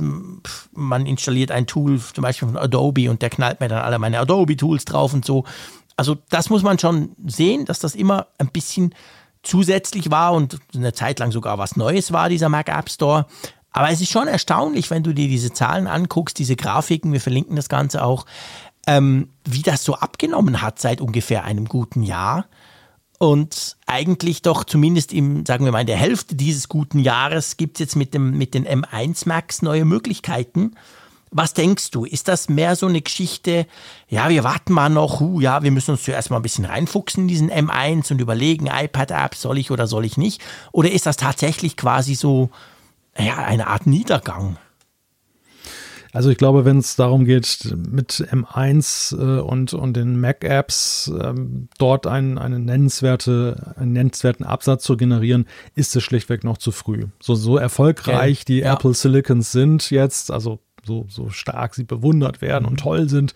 Aber ähm, ich glaube, man muss tatsächlich diese ganze Transformation erstmal abwarten des Line-Ups ja. und dann noch vielleicht ein, zwei Jahre draufgeben bis eine nennenswerte Zahl eben von Nutzern dann eben auch wirklich auf Apple Silicon sind und dann diese Punkt. Apps nutzen können. Das ist momentan genau, einfach genau, noch ja eine, eine, eine Pionierleistung.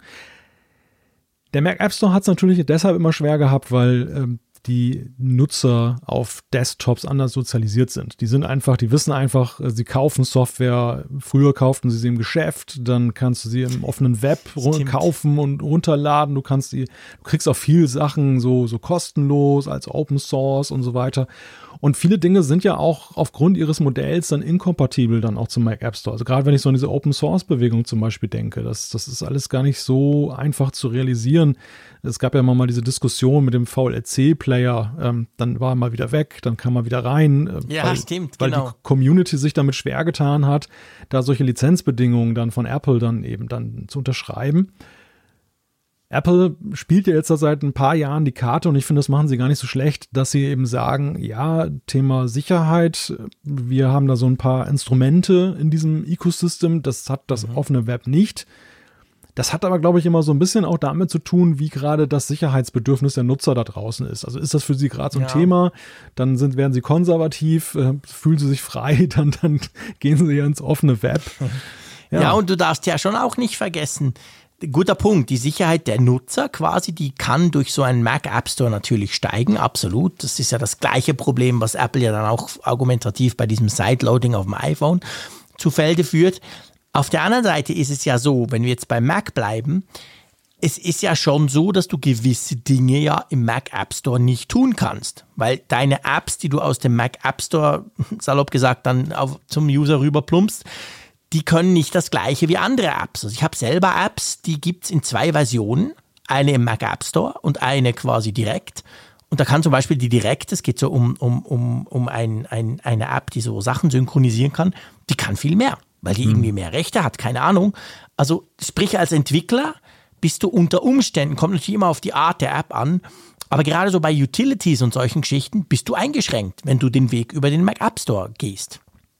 Ja, und ich bin auch immer noch nicht so wirklich überzeugt davon, dass jetzt äh, diese automatische Bereitstellung von iPad und iPhone-Apps jetzt so ein, so ein großes Nein. Ding ist. Also ich, ich Hast du eine einzige iPad-App, wo du jetzt sagst, also die, die, also wenn die kommt, dann juhu, dann kaufe ich mir endlich ein M2 Mac oder so.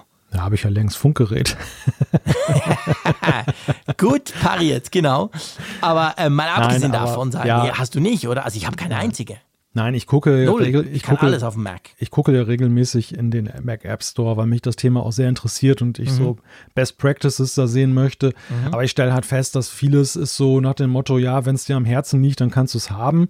Ähm, aber Ist aber auch ein bisschen lieblos, das, was es überhaupt gibt. ja, richtig, genau. Quasi, Und- komm, ich mach den Haken noch, ich rendere das raus, das geht dann schon irgendwie, aber nicht so wirklich an den Mac.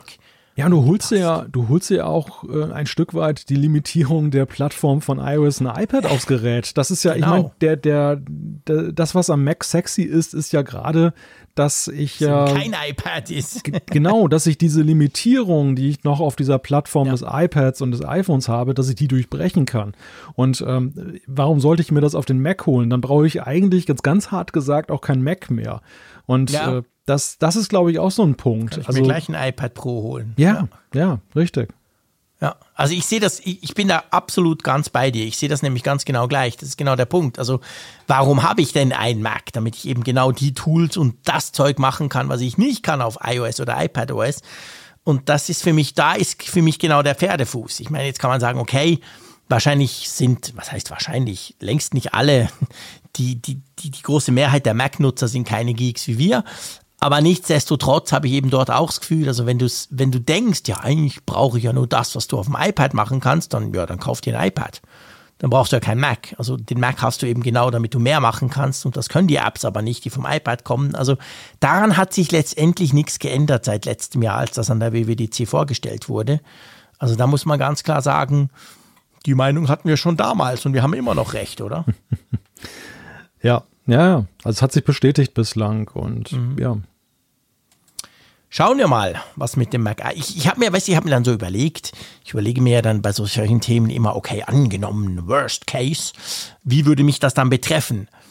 Und ich, ich muss dir ganz ehrlich sagen, also der Mac App Store, und ich hätte echt nicht gedacht, dass ich das mal sage, ich, ich glaube, wenn der noch weniger Apps hat, oder schlimmster Fall, gehen wir davon aus, der wird mal abgestellt, da käme ich locker mit, mit klar. Wäre für mich kein großes Problem auf dem Mac.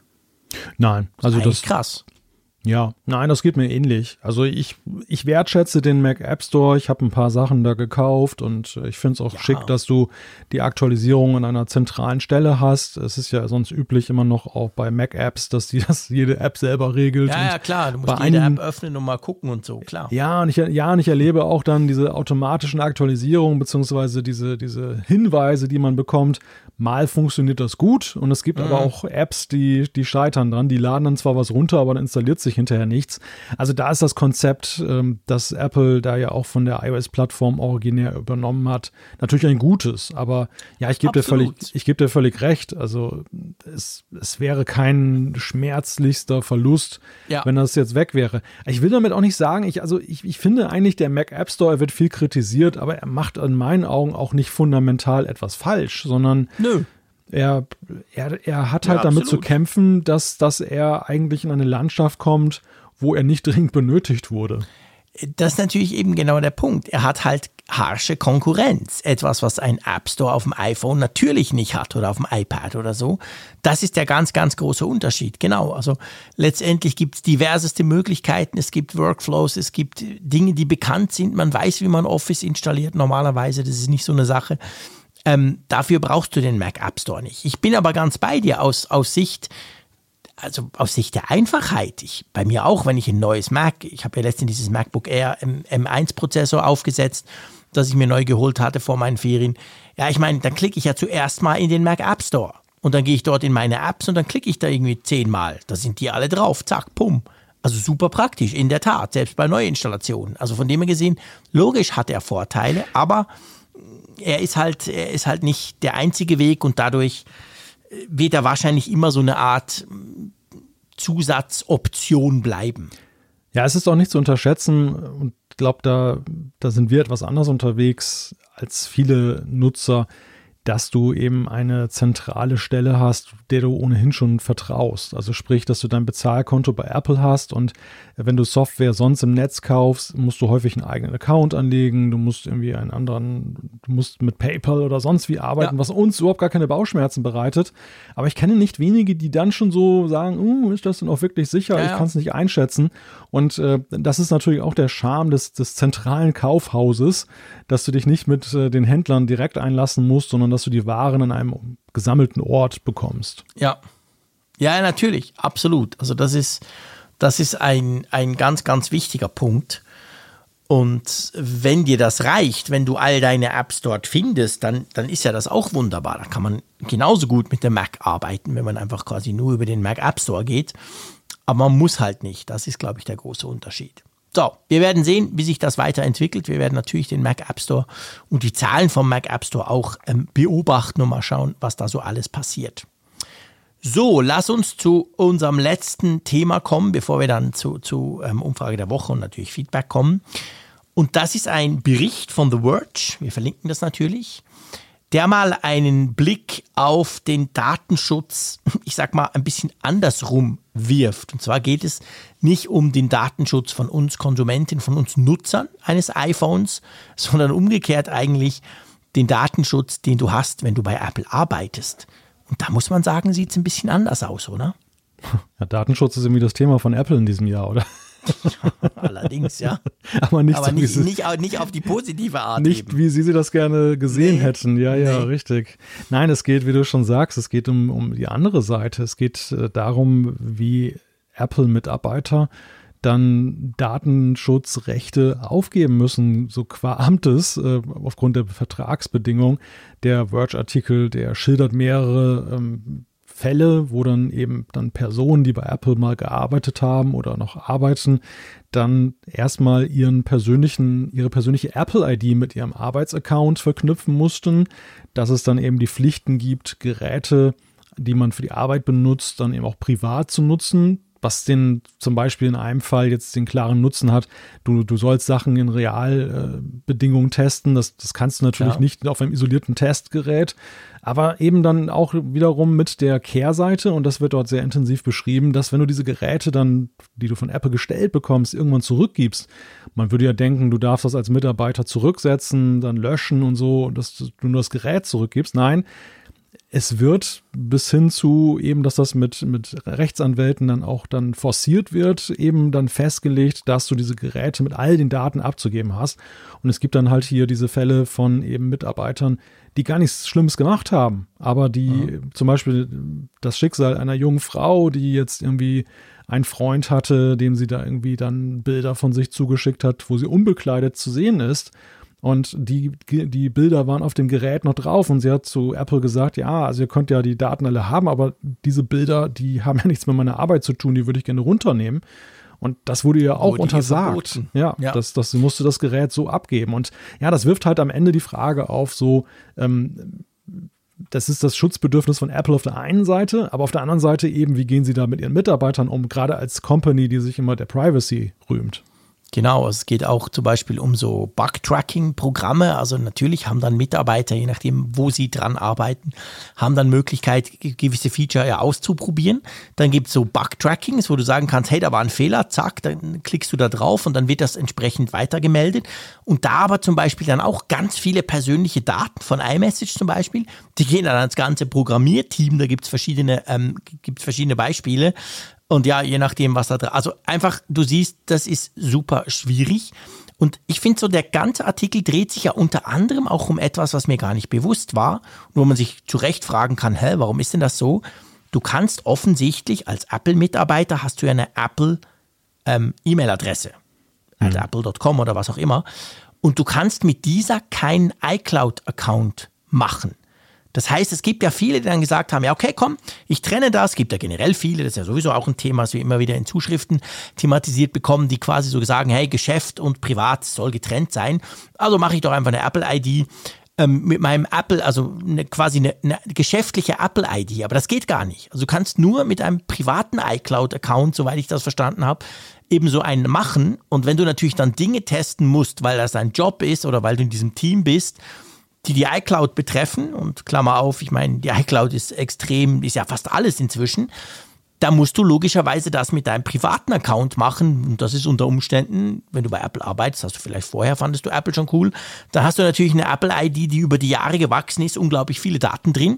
Und du lieferst quasi das Ganze dann, dein ganzes privates iPhone mit all den Daten in der iCloud irgendwie ja auch Apple aus. Und ich habe mich dann gefragt, warum zum Geier ist das nicht möglich? Warum können die das nicht mit ihren, mit ihren, warum haben die nicht so eine Art, keine Ahnung, Apple ID iCloud Special, um das zu testen.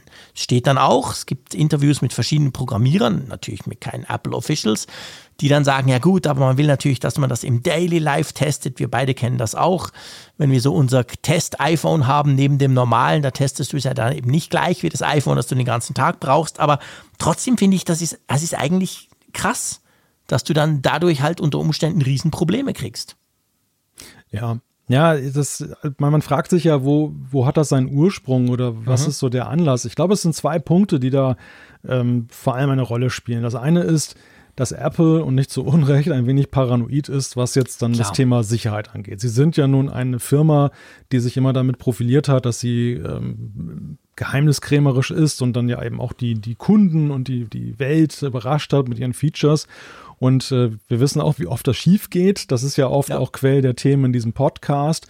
Und äh, sie haben ja eine riesige Sicherheitseinheit, diese Global Security, mhm. die da hinterhergeht und das dann aufdeckt. Und natürlich brauchen die Instrumente bei so vielen, bei so einem unglaublich großen Konzern mit so vielen Mitarbeitern, musst du ja dann schon eben wirklich so solche Wege einschlagen, um dann da diese, diese Weitergabe von Daten und, und Geräten und so weiter zu unterbinden das, das ist sicherlich ein Punkt, äh, glaube ich, der, der da bei, bei Apple mhm.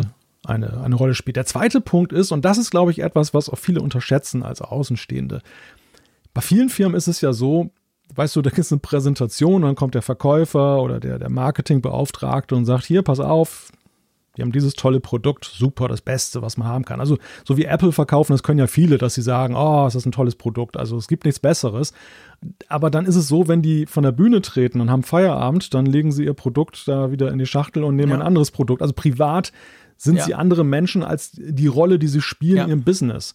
Und bei Apple, das habe ich immer wieder festgestellt, ist es so, Apple erwartet und ist auch davon überzeugt, dass man das leben muss, was sie da tun. Ja.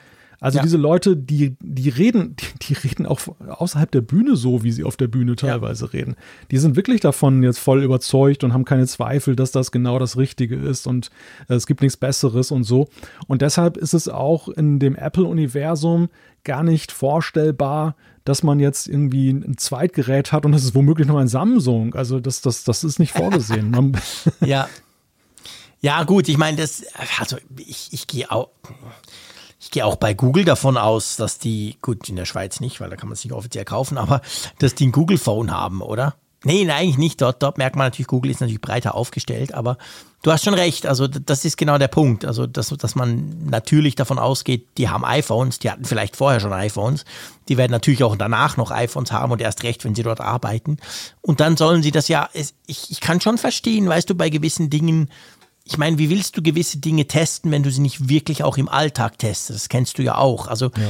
Man, man muss halt, ich sehe es auch immer wieder bei Smartphones, bei Kameras, das, das Ding musst du halt dann wirklich mit dir rumschleppen die ganze Zeit. Und dann nimmst du eben das und machst ein Foto damit, damit du es überhaupt mal ein bisschen spürst, wie das geht. Und im Alltag und schnell und Schnappschuss und hier und Cola drauf und so. Also das kann ich schon nachvollziehen, gerade auch im Softwarebereich, weißt du, dass man das eben so testen will, dass du sagst, hey, das ist jetzt auf deinem normalen Telefon drauf. Also Beta kommt direkt auf dein normales Phone drauf, damit wir Feedback kriegen quasi.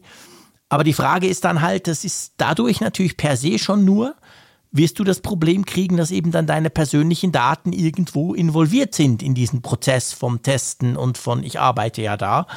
Und das kann eben, wie, wie dieser Verge-Artikel eigentlich dann so ein bisschen zeigt, kann das eben auch Probleme bereiten. Und ich glaube, da, ich weiß nicht, ob sich Apple das zu wenig bewusst ist, was erstaunt bei einer Firma, die ständig von Datenschutz redet seit Jahren. Oder ob sie das einfach sagen, hey, komm, komm, scheiß drauf und wenn du dann halt gehst, dann ziehen wir das sowieso alles ein. Weißt du, da, das frage ich mich so ein bisschen. Wieso mhm. ist ihnen das nicht bewusst oder warum poppt das jetzt hoch oder was ist da der Punkt? Na, ich glaube, sie haben eine andere Sicht der Dinge, weil es auch für sie tatsächlich unverzichtbar ist. Wir haben dieses Mitarbeiterthema von Apple haben wir ja in verschiedenen Facetten in diesem Jahr erlebt. Wir haben es ja auch bei dem Thema Homeoffice, Homeoffice gesehen. Genau. Ähm, es, es ist bei Apple so, und das bewundern ja auch viele Manager dieser Welt, diese, diese, dieses, dieses hohe Maß an Identifikation der Mitarbeiter mit der Sache diese mhm. Fokussiertheit, diese, also es gibt ja vieles bei Apple, was eine gewisse Einzigartigkeit hat und was viele zu kopieren versuchen. Aber es braucht, und das zeigt sich jetzt so durch diese Einblicke, die man bekommt, augenscheinlich eben auch gewisser Selbstverständnisse, ohne die das nicht funktioniert. Und diese Selbstverständnisse sind, solange alle an einem Strang ziehen und diesen Gedanken genauso teilen, sind die kein, kein Stein des Anstoßes. Aber wir sehen ja. ja in zunehmendem Maße, dass Apple, das liegt vielleicht in ihrer immensen Größe, das liegt vielleicht auch daran, dass, dass sie jetzt andere Dinge kennengelernt haben durch Homeoffice, dass Mitarbeiter plötzlich das in Frage stellen und teilweise auch in öffentlichen Frage stellen. Ich, mhm. diese, diese Sache, ich muss als Person auch persönlich voll aufgehen in diese Arbeit. Diese, ja ich muss, äh, ich, ich soll in, in, in ähm, ein Büro da sitzen, ich, ich soll nicht diese. Am Ende ist es ja auch ein Stück weit die Frage, inwieweit gibst du deine Persönlichkeit auf, äh, wenn du jetzt dann ganz viel arbeiten musst und sitzt nur an deinem mhm. Arbeitsplatz, ähm, während du im Homeoffice ja eine Brücke schlägst, auch ein Stück weit zwischen ja. dir als Privatperson, du kannst noch ein bisschen privat sein und gleichzeitig arbeitest du. Ja, das ist ein guter Punkt. Also es kann natürlich sein, dass das, dass das eben kein Zufall ist, dass das jetzt hochkommt, sondern letztendlich, dass das auch durch Corona ausgelöste Dinge sind. Man, man spricht ja viel davon, dass sich die Arbeitswelt gerade total radikal, teilweise je nach Branche, ändert, auch durch das, was jetzt da in den letzten 18 Monaten passiert ist. Das kann natürlich bei Apple tatsächlich auch der Fall sein. Weißt du, dass das quasi, dass solche Sachen jetzt vorher als selbstverständlich, logisch gehört dazu, ist doch so. Und jetzt halt plötzlich kommen die Leute und sagen, ja, nee, Moment mal, ähm, pff, nee, nicht unbedingt. Also das, das kann gut sein, ja. Da ja, dass sich dass, dass vielleicht einfach die, Idea die Ideale verschieben. Also ja, ich, zum Beispiel. Und das gar nicht mal jetzt global gesehen, sondern ich glaube, es reicht schon, dass im, im, im Silicon Valley sich die Ideale verschieben. Mhm. Als ja. ich vor zwei Jahren vor der Pandemie da noch äh, war mhm. und habe da mehrere Firmen aufgesucht, das war ja schon eine, auch erkennbar, welches Ideal dort verfolgt wurde. Das ja. war ja wirklich so, dieses, die Mitarbeiter sollen durch Annehmlichkeiten ohne Ende eben dazu gebracht werden, dort ihren Lebensmittelpunkt zu haben. Du hattest riesige ja. Küchen, du hattest äh, kostenloses Essen, Snacks, ja. äh, Spielplätze und alles. Die Google-Arbeitsplätze an, die sind Wild, ja auch so, genau dann, dann tollste Designs und, und Wohlfühlwelten. Also es war ja wirklich so, du, du, diese Plätze, diese Orte wolltest du nicht mehr verlassen. Und äh, du hast da ein bisschen neidisch als Deutscher drauf geguckt und so gedacht, hm, meine Güte, wie schön ist, kann es sein. Aber der Preis, der dafür erwartet wurde, war eben, dass die Mitarbeiter dort auch wirklich dann richtig ihren Lebensmittelpunkt hatten und nicht so eine 9-to-5-Arbeit da vollziehen. Und ja, das, das hat sich vielleicht einfach im Valley so ein bisschen jetzt geändert ja. durch diese Situation. Ja. Könnte absolut sein. Gut, lass uns zur Umfrage der Woche kommen, beziehungsweise wie immer, ihr wisst es, lösen wir die Umfrage der letzten Woche auf. Und zwar, wir wollten ja letzte Woche wissen, ähm, ob ihr euch einen kleineren Face-ID-Sensor wünscht. Also wir haben ja über die Gerüchte vom iPhone 13 gesprochen, dass ja vielleicht einen kleineren, also einen weniger breiten Sensor bekommt. Und da ist ja jetzt mal eigentlich absolut, ich meine, große, kann man gar nichts draus lesen, oder? Ja, große Unentschlossenheit würde ich große das mal nennen. Große Unentschlossenheit, so ist es. 39 Prozent sagen ja, ähm, 32 Prozent sagen nö. Also sprich, ich wünsche mir keinen kleineren Face-ID-Sensor. Ich habe da auch geklickt. Und dann auch fast 30 Prozent sagen, ja, ich weiß nicht, keine Ahnung. Hm. Ja, Also da müsste man, wenn ich jetzt Apple wäre, anhand von diesen Zahlen muss ich jetzt nichts machen an der Face ID Breite des Sensors quasi. Nein, also es zeigt sich wirklich, dass sie da bei einer nicht geringen Zahl von Leuten keinen Primelpot gewinnen können, wenn sie das machen. Äh, aber immerhin ja, bei, bei fast 40 Prozent ja schon. Also es ist kein, es ist ganz klar, das ist kein großes Aushängeschild, dann, Nein. wenn sie das machen. Das ist eher so, haben wir auch, ne? Ist jetzt, ist ja, jetzt genau. kleiner. Da Juhu. macht halt. Ja, ganz genau. So habe ich es ja, by the way, auch, auch verargumentiert. Also ja. Pff, können Sie machen, dann hauen Sie dort noch was rein, eine Zusatzinfo vielleicht, aber sonst ist mir eigentlich wurscht. Gut, wir haben natürlich eine neue Umfrage der Woche. Was wollen wir denn diese Woche wissen? Ja, wir wollen euch fragen, wie wichtig sind euch Gesundheitssensoren in der Apple Watch? Mal so eine allgemeine Abfrage. Welche Rolle mhm. spielt das in eurem Alltag? Da gibt es dann die Möglichkeit, sehr wichtig, wichtig, mittelmäßig wichtig, kaum wichtig, gar nicht wichtig oder keine Ahnung. Also da könnt ihr dann quasi aus dem Vollen schöpfen, mal ein bisschen abchecken, ob das für euch wichtig ist. Ähm, ah, bin ich gespannt. Ich, ich habe hm. so eine Idee, aber die sage ich jetzt natürlich nicht. Und dann werden wir nächste Woche darüber diskutieren, ähm, ob das da in die Richtung geht, wo ich so ein bisschen das Gefühl habe, es könnte gehen. Mhm. Spannend. Ja, ist jetzt blöd, ein doofer Teaser, bei dem man nicht sprechen Cliffhanger. kann. Ach, ja, okay, Cliffhanger. Ich, zitter, ich zittere richtig. Ja, ja, ich kann es ja, gar nicht abwarten, nächste Woche Apfelfunk zu lach hören. du nur, wir werden sowieso nächste Woche vergessen haben, also von dem her. Chills, Mau. da passiert nicht viel. Ähm, lass uns zu den Zuschriften unserer Hörer kommen. Einverstanden? Ja, ich fange mal an mit dem Kai. Ähm, Gern. Und zwar Kai möchte einfach mal Danke sagen und hat auch einen kleinen Tipp mit auf dem Weg. Er schreibt, ich hatte in der Folge 280 das Glück, in der Kategorie Feedback vorgelesen zu werden. Das, das schmeichelt ja schon mal sehr, dass er sagt, dass es ein Glück ist, hier vorgelesen zu werden. Ist, ist etwas, was wir immer wieder lustigerweise hören, dass das ein augenscheinlich ein großes Privileg ist. Ja gut, seien wir ehrlich, also auch Privileg natürlich, aber ich meine, wir haben nicht so viel Feedback, also wir kriegen extrem viel Feedback, aber selber ja verlesen und verar ver verarbeiten im Sinn von hier am Schluss in dieser Feedback-Sektion tun wir ja nicht so viel. Von dem her ist es durchaus ein Glück, oder? Ja, ja, okay, das stimmt. Auf jeden Fall schreibt er dort, schilderte ich mein Problem, dass mein iMac 2017 bei der Umstellung auf Big Sur langsamer geworden ist. In der darauffolgenden Woche wurde ein Feedback von Dennis vorgelesen, welcher sich mit diesem Problem beschäftigt hat. Big Sur ist auf das Dateisystem APFS auf einer SSD optimiert und läuft auf einem Fusion Drive im iMac 2017 nicht flüssig.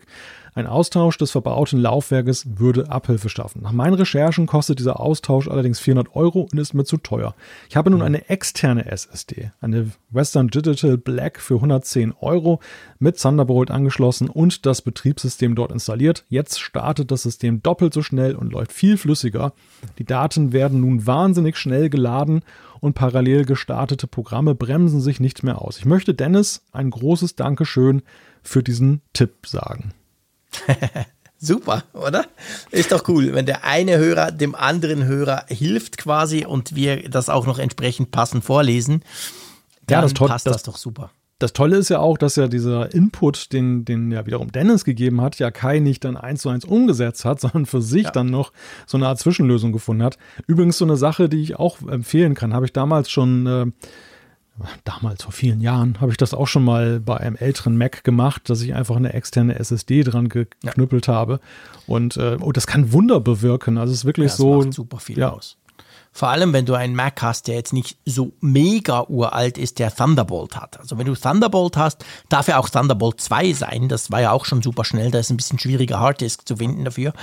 Aber das ist so ein Vorteil. Also ich habe ja bei meinem hier, bei, bei diesem iMac Pro, wo ich dran arbeite, habe ich ja per Thunderbolt einfach eine SSD angeschlossen und zum Beispiel dort meine Final Cut Datenbank ausgelagert, weil die ja inzwischen doch auch recht groß ist, wenn ich ab und zu ein Video mache. Und ich meine, du merkst, das ist perfekt, das läuft absolut perfekt. Du merkst ja überhaupt nichts, ob das jetzt intern ist oder ob das extern ist. Also da kann man wirklich viel damit machen und da kann man eben auch, so wie das Kai jetzt beschreibt, schlicht und ergreifend davon booten und sein Betriebssystem dort installieren. Geht eben auch. Ja. Ja, ja schon cool, so ein Mac. Einmal mehr. genau. Darf man doch mal wieder sagen, oder? In Richtung von St. Gallen. ja, pff, das hast du gesagt, genau. Wir alten Mac-Fans, aber das kann man doch einfach auch mal sagen, genau. Ähm, soll ich mal das Feedback vom Mark vorlesen? Ja. der uns zu den Shownotes etwas zu sagen hatte. Ja, warum lachst du jetzt? Ja, ich, ich lese ja, es vor. Ja, lies mal vor. Und zwar nur zur Klarstellung, da ihr auch stets sehr auf Genauigkeit in Aussprache und Berichterstattung bedacht seid. Wenn ihr von Shownotes sprecht, so schließt ihr euch all den Speakern und Podcastern an, die dies auch so sagen. Diese Shownotes heißen bei Apple Podcasts aber Folgenotizen. Smiley. Was für ein Scheißwort. Das hat ein deutscher Buchhalter erfunden, garantiert. Würde ich mir niemals merken können. Folgenotizen. Ja. Aber Ja, wir wollen ja nicht den Markt hier fertig machen, Nein. sondern es geht um etwas anderes. Ich bin super froh über, diese, ähm, über dieses Feedback von dir, lieber Marc. Und zwar, es gibt mir Gelegenheit, über die Apple Podcasts App zu schimpfen.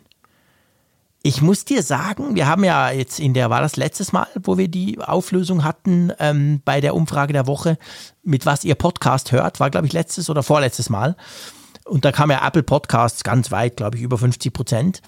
Und ich muss dir sagen, äh, seit diese Premium-Podcast Doodle-Doo kostet Geld-Geschichte da integriert wurde, dass, dass ich Apple Podcast jetzt rein, was die Usability anbelangt, also sprich, ich klicke rum, ich finde mich zurecht, etc., bin ich je länger, je mehr damit überfordert.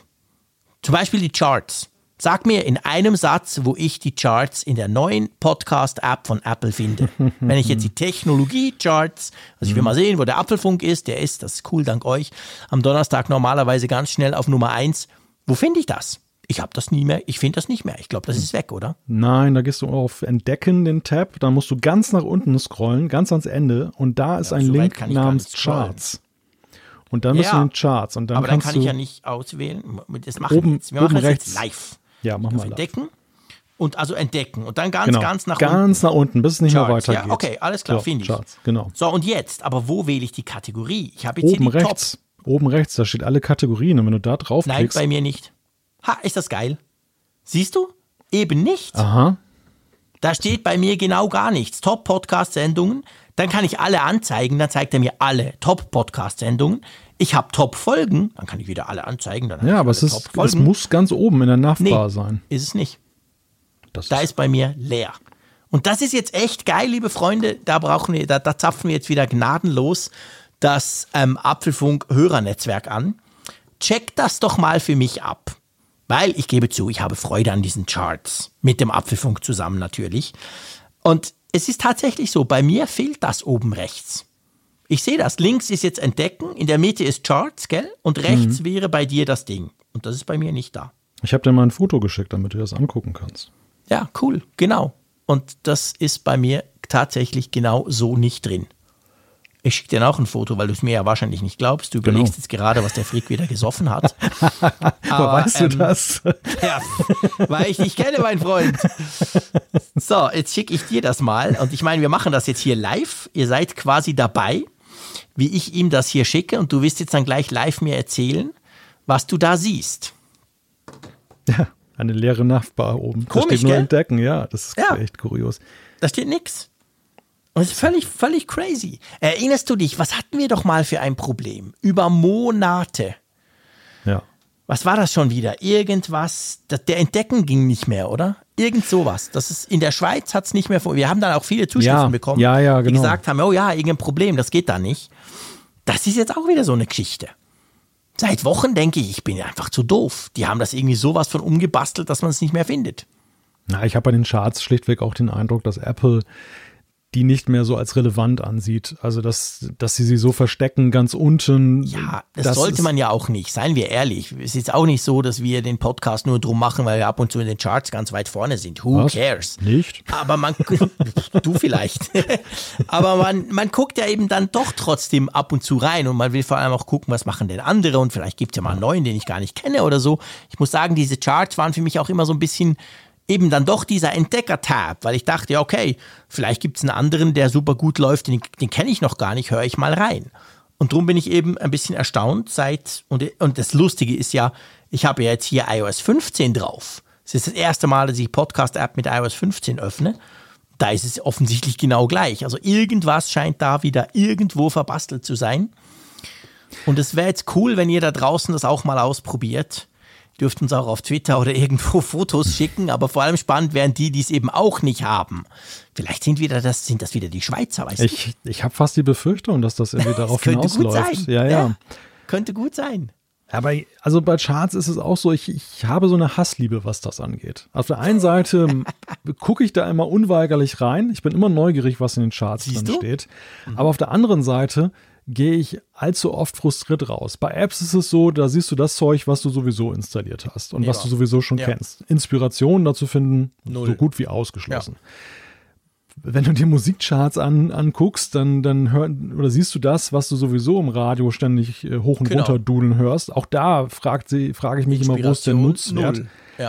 Bei Podcasts, kurioserweise, habe ich so ein bisschen anderes Verhältnis dazu. Weil ich finde, Podcasts sind ja jetzt anders als zum Beispiel das Radio, das überall rumdudelt oder der, der App Store ja immer noch so eine, so eine exotische Geschichte, dass man nicht alles kennt und dass es alles undurchdringlich Absolut. ist. Und ja. ähm, ich finde auch finde tatsächlich, auch. dass da auch immer mal wieder so Abwechslung drin ist, dass da wirklich so Emporkömmlinge mhm. sind. Irgendwie neuer Podcast wurde gelauncht, dann geht er mal kurz nach ja. oben, hält sich da drei Wochen, ist er wieder weg, aber in der Zeit kannst du ihn kennenlernen. Ich frage mich halt immer nur, bin ich eigentlich der Einzige, der sich ähm, an diesen Charts orientiert? Hat irgendjemand schon den oder hat irgendjemand den Apfelfunk über die Charts kennengelernt? Oder ist es am Ende doch diese klassische Mund-zu-Mund-Propaganda oder, oder sonstige Links, die man irgendwo gefunden hat? Das habe ich mich tatsächlich oft schon gefragt. Sehr guter Punkt. Ich habe keine Ahnung natürlich, aber wir geben diese Frage ganz einfach weiter an euch da draußen. Ihr müsst heute richtig viel tun Aha. in diesem Podcast. Äh, ihr müsst natürlich überhaupt nicht, aber ihr könntet, das würde mich auch interessieren, genau. Wie, wie, wie kamt ihr dazu? Habt ihr das gesehen dort und dachtet, was ist denn das? Lustiges Logo, ich klicke mal drauf. Ich höre mal rein oder so. Ich meine, klar, es gibt noch den Entdecker-Tab, der wird ja von Apple quasi irgendwie algorithmisch oder sogar kuratiert gefüllt. Da passieren ja manchmal Dinge. Jetzt vor allem natürlich die neuen Premium-Sachen, die da so ein bisschen nach oben gepusht werden, zum, dass man das merkt und so. Aber ja, das ist eine gute Frage, ob jemand diese Charts, ob, ob die überhaupt jemand anguckt oder ob das immer nur wir, Pod wahrscheinlich sind das nur wir Podcaster, weißt du? Ja, ja, wir ergötzen so eine, uns daran, wie erfolgreich Genau, wir ergötzen uns da und alle anderen wissen gar nicht, dass es diese Charts gibt. Und darum gibt es sie bei mir ja schon nicht mehr. Ich nehme quasi eine Entwicklung vorweg. Reine Selbstbeweihräucherungsecke. Ja, ja, ganz genau. So, komm, wir müssen dringend aufhören, sonst fallen wir auch noch in diese Selbstbeweihräucherung oh noch ja, viel mehr rein. Ja, das ist uns ja völlig fremd. Ja, pff, echt? Ich weiß es nicht, aber auch da überlassen wir das Urteil wieder unserer Hörerschaft. Ja, besser nicht. ich bedanke mich, lieber mal. Das musst du aushalten. Doch, doch, das halten wir schon das, aus. Das endet nicht gut, ich weiß das. Ja, wir werden es sehen. Spätestens Donnerstagmittag wissen wir es. Und dann in den darauffolgenden Tagen. Nee, also vielen Dank, lieber Malte. Hat Spaß gemacht. Nächste Woche gibt es uns selbstverständlich wieder. Das war die erste Sendung im September sozusagen. Und der September ist der Tech-September. Da wird es ganz abgehen mit Apple. Da bin ich überzeugt davon. Ähm, und drum freue ich mich da schon sehr drauf. Ich freue mich auch, wenn ihr da draußen wieder zahlreich das Ganze runterladet und einschaltet und anhört. Ja, macht's gut. Wie immer. Tschüss aus Bern. Ein herzliches Dankeschön übrigens auch an unseren Sponsor NordVPN. Wenn ihr den Rabatt haben wollt, nordvpn.com slash Apfelfunk, ist noch kurz dran erinnert. Und ich habe das Gefühl, lieber Jean-Claude, wir beide sind zumindest verbal ziemlich entsichert für diesen Monat September mit dem iPhone und was da so kommen mag. In diesem Sinne, tschüss von der Nordsee.